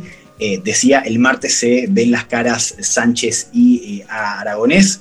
Decíamos, no hay, no hay idea de una mesa de diálogo sin indultos. ¿no? Esto era una condición eh, necesaria para abrir eh, esta ronda. A ver, metámonos en el campo de las derechas, a ver cómo fue recibido esta, Uf, vamos este a proceso puesto, de, ¿no? de indultos. A ver, ante todo hay que entender, digo, si esto ya estaba en la agenda hace unas semanas, ya eh, Casado, Abascal y Arrimadas, que es la líder de Ciudadanos, ya tenían una narrativa prevista para esta decisión. De hecho, el domingo hubo una manifestación en la Plaza del Colón para rechazar los indultos. Hubo poca gente, o al menos eh, mucha menos gente que la última manifestación que había sido en 2019. Fueron 25.000 personas, habían sido 45.000 en 2019, esa es una convocatoria menor eh, que la de hace dos años. A ver, ante todo los tres partidos presentaron recursos judiciales eh, ante el Tribunal Supremo para revertir los indultos. Eh, acá hay un paso previo que es, el tribunal tiene que decir si los partidos tienen la potestad de prestar, de- de prestar recursos, digamos, ellos pueden presentar medidas Sí. para frenar este indulto. Por lo demás, no parecería que vaya a prosperar eh, este intento, pero sí vemos una, un discurso, bueno, muy, muy visceral, ¿no? Los, los tres que acusaron a Sánchez de, traidor a la nación, ¿no? Ante todo esto no, hablan de, de independentistas, sino de sece- secesionistas. De los tres partidos eh, los llaman así a, a estos líderes eh, catalanes. Quiero que escuchemos eh, cómo reacciona Pablo Casado, que es el líder de la oposición en la sesión de esta semana, bueno, acusando a Sánchez de un montón de cosas. Lo escuchamos. Señor Sánchez, en el debate electoral le engañó a millones de españoles. Dijo, yo no pacto con independentistas. Es mentira. Ha pasado del pacto Frankenstein con Podemos al pacto Drácula con los separatistas. Prefiere convertirse en uno de ellos por mantener el poder, aunque ya esté muerto electoralmente. Habla de respetar la justicia, pero le arranca el velo y la espada para clavársela por la espalda. Habla de concordia y reencuentro mientras pisotea la ley y la Constitución que las garantizan. Habla de utilidad pública cuando la única utilidad es la suya, privada, para sacar de la cárcel a nueve delincuentes a cambio de que no le saquen de la Moncloa a usted. Y habla con esa retórica cursi y prepotente de segunda transición y de nuevo país. Pero usted, ¿quién se cree para hablar de una nueva España con 120 escaños, que es el peor resultado electoral de un presidente en la historia democrática de España? Bueno, re tranqui, como. Cero pulgas. Estamos, estamos de Me acuerdo en gusta. cuatro o cinco cosas para unir a España. Me gustó Sí. lo de ret- retórica cursi. Eh, sí, con todo, bueno, también haciendo hincapié en eso que decías vos, Fede, ¿no? Esto del suicidio electoral, ¿no? Por, por esto que muestran las encuestas, por supuesto es un rótulo prematuro, ¿no? Pero marca un poco el Sí. pulso de esta semana. Casado que incluso se cruzó muy feo con, yo les decía, este apoyo que había tenido la medida dentro de empresarios catalanes, y empresarios incluso la patronal más cercana al Partido Popular. Bueno, Casado que se, se peleó y discutió mucho con empresarios. Vos sabés eh, que, que en un momento dudé si era, si era el líder del PP o de Vox. Eh, o sea, no, hay una cosa, un intento de casado de, de, de- de tener un Estaba vascalizado, casado. Eso, eso. Sí, a ver, ante todo, eh, en el tema catalán no hay mucha diferencia No, claro. narrativa de, De unos y hecho, otros. Ciudadanos eh, construyó su campaña en 2017 en Cataluña. Ciudadanos fue el partido más votado, justamente porque era el más duro. Y Mm. Ciudadanos en, en ese campo uno lo, lo- lo asociaba más al centro. ¿no? Y sin embargo, acá hay una unidad en torno a esa narrativa, bueno, a estos ciertos rótulos, ¿no? Y hablaba del secesionismo y esta idea de, de Sánchez como, como un traidor a la patria o a la nación eh, española. Quiero que aprovechemos un poco lo que fue esta sesión para, para una discusión, quiero que, escuchemos, son, son dos audios, eh, un cruce en- entre el portavoz de Vox, que es eh, Iván Espinosa de los Monteros, con Carmen Calvo, que es la vicepresidenta del gobierno. Lo traigo acá porque creo que sintetiza también lo estructural de esta discusión que vuelve esta semana, ¿no? Volvió de lleno porque vol- volvió esta discusión sobre, bueno, en la cuestión de la autodeterminación, incluso la idea de si España es una nación sola o es un conjunto de naciones, ¿no? Como defiende, por ejemplo, el Partido Socialista. Eh, quiero que empecemos a escuchar cómo, ¿Qué es lo que decía este diputado de Vox eh, acerca de esta decisión de Sánchez de conceder los indultos? Señora vicepresidenta, a pesar de que algunos socialistas cuentan hasta siete u ocho naciones, en España solo hay una nación, que es la nación española, que parece mentira que tengamos que recordarlo todos los días. La verdad es que ayer fue un día muy triste para España, porque ustedes han traicionado, mire, no nosotros, sino sus propios votantes y al conjunto de los españoles que creían en el sistema. Ustedes están generando una desazón en el conjunto de la nación, sí, y ¿sabe qué? Que le aplauden solo los suyos. ¿No se ha dado cuenta esta mañana que no le aplauden ni siquiera aquellos a los que están ustedes intentando beneficiar? ¿Y sabe usted por qué? Porque es imposible satisfacer a los que hacen de la insatisfacción una forma de vida. Nunca les van a satisfacer. Y lo único que están consiguiendo es alargar un poco más su permanencia en el poder. ¿No se dan cuenta de que están ustedes haciendo un daño irreparable al conjunto de la nación? Bueno, acá hay dos ideas muy claras, ¿no? Primero la idea de eh, España hay una sola. Eso, eso, es, re- eso es como. Se lleva muy. O sea, medio que hay un consenso en que era otra cosa, que justamente había eh, nacionalidades, que había sentimientos nacionales, no solamente ca- eh, los catalanes, los vascos, digo, eso es bastante fuerte, ¿no? Que Bueno, es como, por ejemplo, como entendía el franquismo la, la nación española.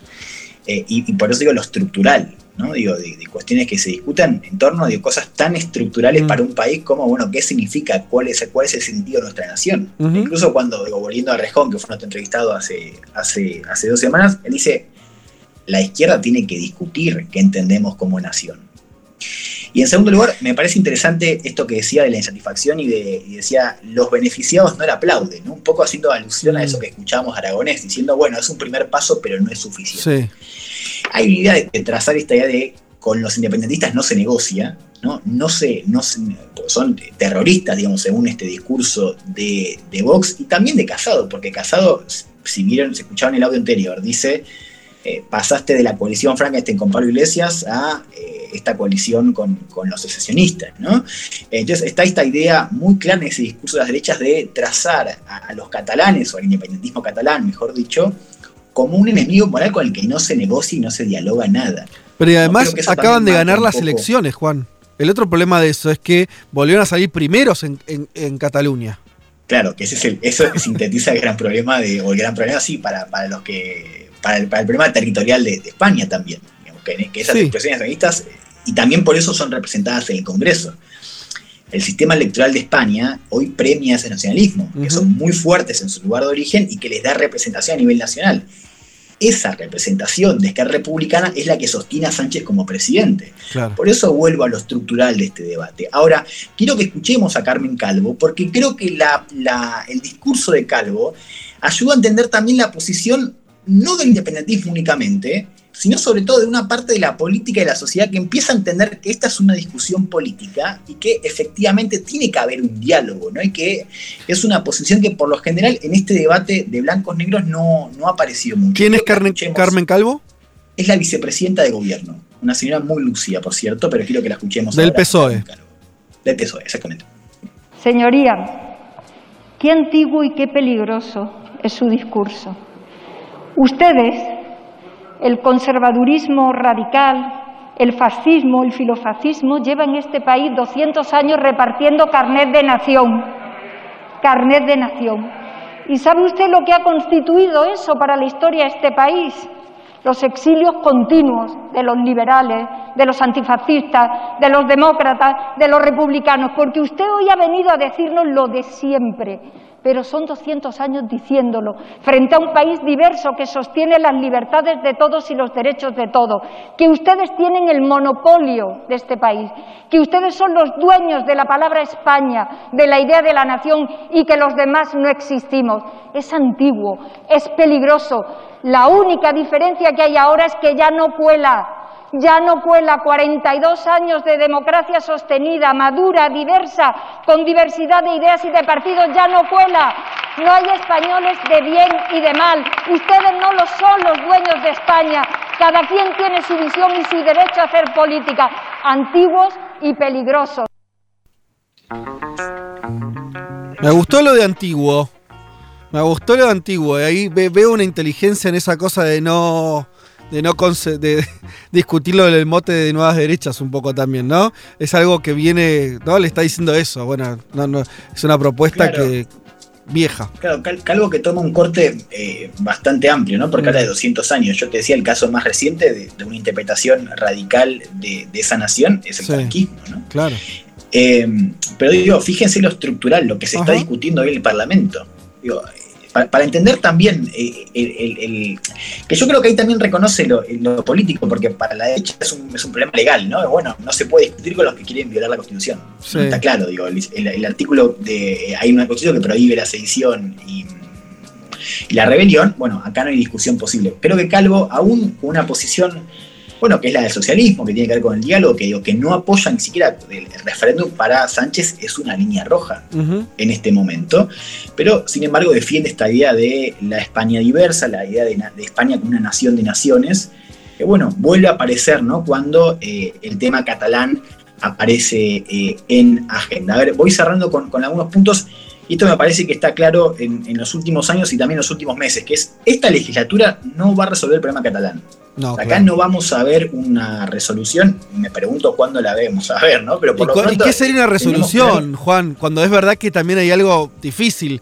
Vos tenés a una parte, una parte de los, de los catalanes diciendo queremos armar un Estado solo, independizarnos. Es difícil que eso. ¿Cuál sería una resolución?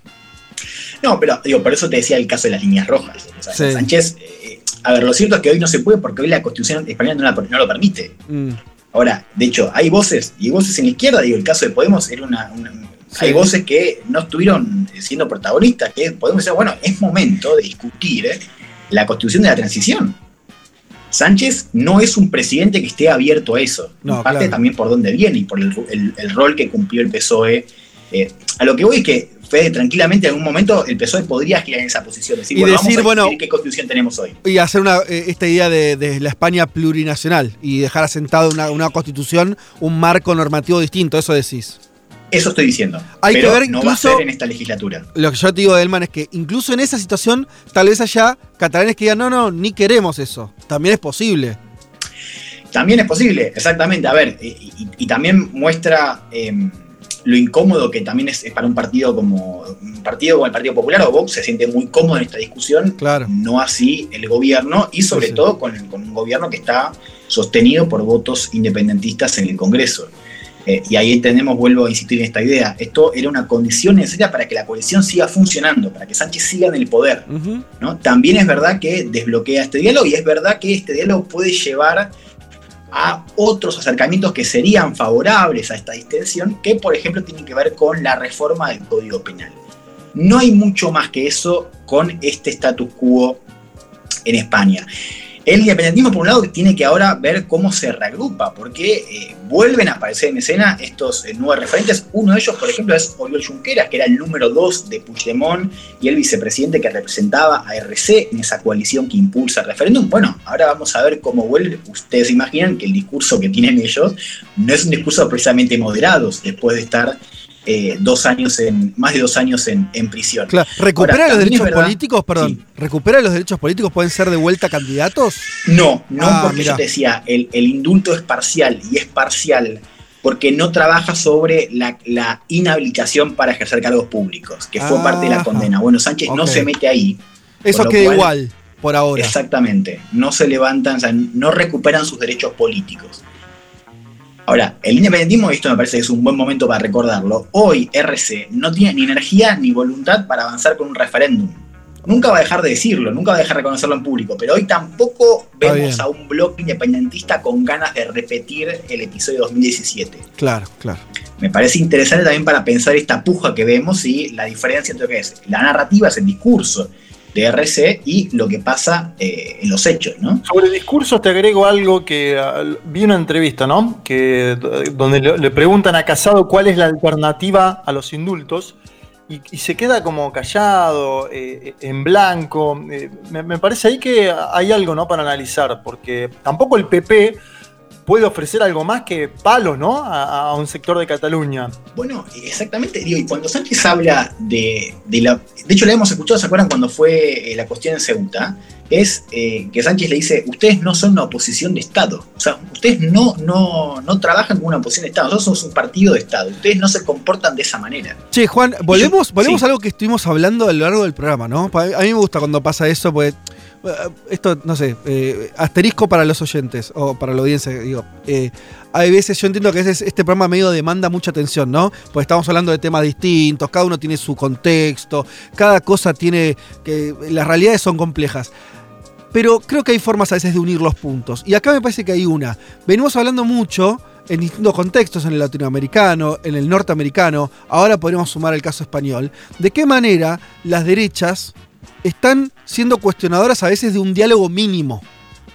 ¿Se entiende lo que estoy diciendo? Y, me parece que es una forma de, tratar de entender una lógica que es que ahí sí, que, es posible de comprender en términos globales, me parece a mí, y creo que vamos a estar todos de acuerdo en eso, que estamos en un contexto donde la- las derechas están rompiendo ¿no? acuerdos muy básicos, o por lo menos están tratando de correr la cancha en ese sentido. Y me parece que España, con una discusión que es muy, es muy española, esto, esta, esta discusión sobre las Claro. nacionalidades, también nos encontramos con derechas que están queriendo correr el arco en ese sentido. Sí, coincido, coincido, digo, esta cuestión moral, y, y- y yo por eso traía el, el audio de Vox, ¿no?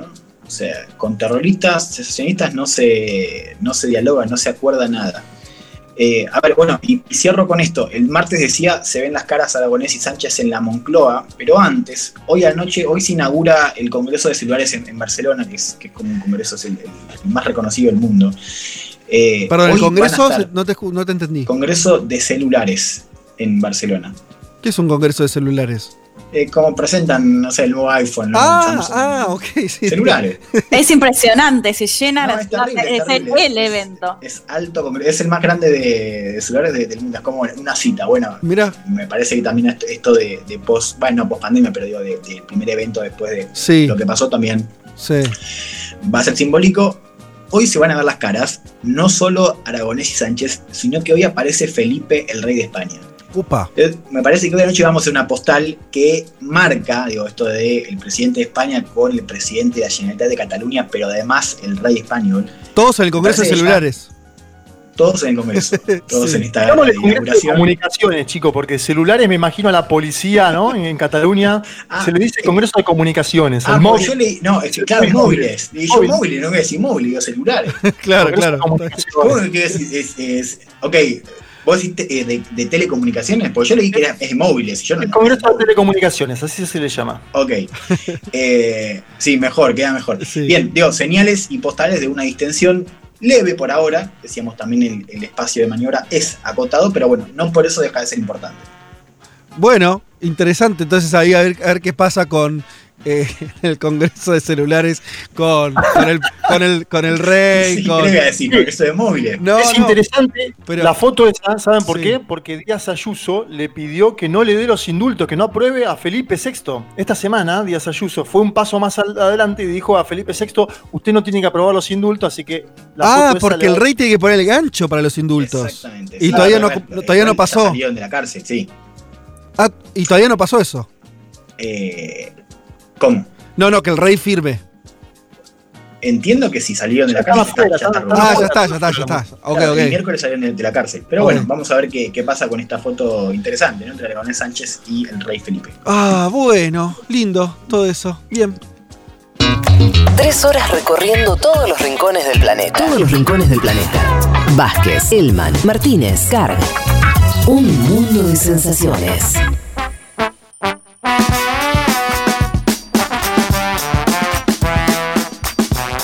Eh, yo ya sé lo que me pasó. Ustedes, ¿Qué? eh, ¿viste? ¿Vieron cuando tuviste frío? Después las condiciones climáticas del lugar donde estás cambiaron, pero vos seguís con frío. El famoso destemplado, quedé destemplado. Sí. Bueno, eso me pasó a mí. Porque ahora yo tengo campera, tengo un aire acondicionado a 30 grados, todo cerrado, estoy solo en el estudio, todo bien, pero yo sigo con frío. O sea que me, me- me- me jodí. Me- te- lo único que me queda es, es salir del estudio, moverme, caminar, y ahí yo creo que el cuerpo va a tomar. Alimentación, Vázquez, es clave en este momento. Comer que algo. caliente y te va a cambiar la vida. Bueno. Tenés olfato todavía, ¿no? Sí, sí, no, el fato estoy, estoy- estoy perfecto. Che, eh, hablando de eso, Mauro eh, nos eh, comenta, oyente, eh, nos dice. A ver si nuestras ollas de barro le transmiten un poco de calor a Fede. Esta semana, sopa crema de calabaza y una imagen increíble de Sí. una, una olla de barro hermosa, pero sobre todo adentro con lo que promete ser una sopa espectacular. Lo que habría que, habría que hacer, no sé, Mauro, ¿dónde estás? No sé si eso se puede comprar, si se puede enviar. No sé, porque estas fotos dan un poquito de. ¡Ah! Como quiero eso ya. Pero bueno, eh, Además, comer en esos platos de barro, yo tengo los de greda, por ejemplo, ¿viste? Te- le da otra, otro toque a la comida. ¿qué es Greda? Es, es de barro, es, es, es- bueno, esta es muy, la de greda creo que es más de Chile, A pero es como, como la imagen que él mandó un poquito más oscuro. Ah, mira pero es vos. esa misma onda. Bien, bien. O sea, no solo para cocinar, sino también los recipientes para comer. Exacto, sí. Sí, claro, qué lindo. Bien. Eh, pregunta Damu Toku por qué el conflicto con el País Vasco está como en suspenso. Bueno, no, no sé. eh, eh, pasa que el. el- Y ahí tenés Z. todo, ¿no? ¿Cómo? Y ahí tenés Z. Tenés las huellas eh, recientes de. De ETA, no, sí, claro, ahí, ahí el conflicto nunca, nunca llegó, nunca se llegó a, a ese grado de consenso en relación a, a Cataluña de, de- de- de- bueno, en relación a la a, a fuerzas políticas que piden la independencia, el nacionalismo vasco, eh, tenés ETA por un lado y otro nacionalismo mucho más moderado, bueno, sería largo, o algún día, algún día seguramente vamos a estar hablando. Bien. Pero, mm, eh, ¿qué más? Bueno, hay muchos mensajes, eh, pero vamos a ir saludando, ¿sí? Siendo las 3 y 2 de la tarde, podríamos decir que esta tarea eh, ha sido cumplida y entonces el programa... ¡Se fue! Ahí va. ¡Jue, jue, jue, jue! Pay them more.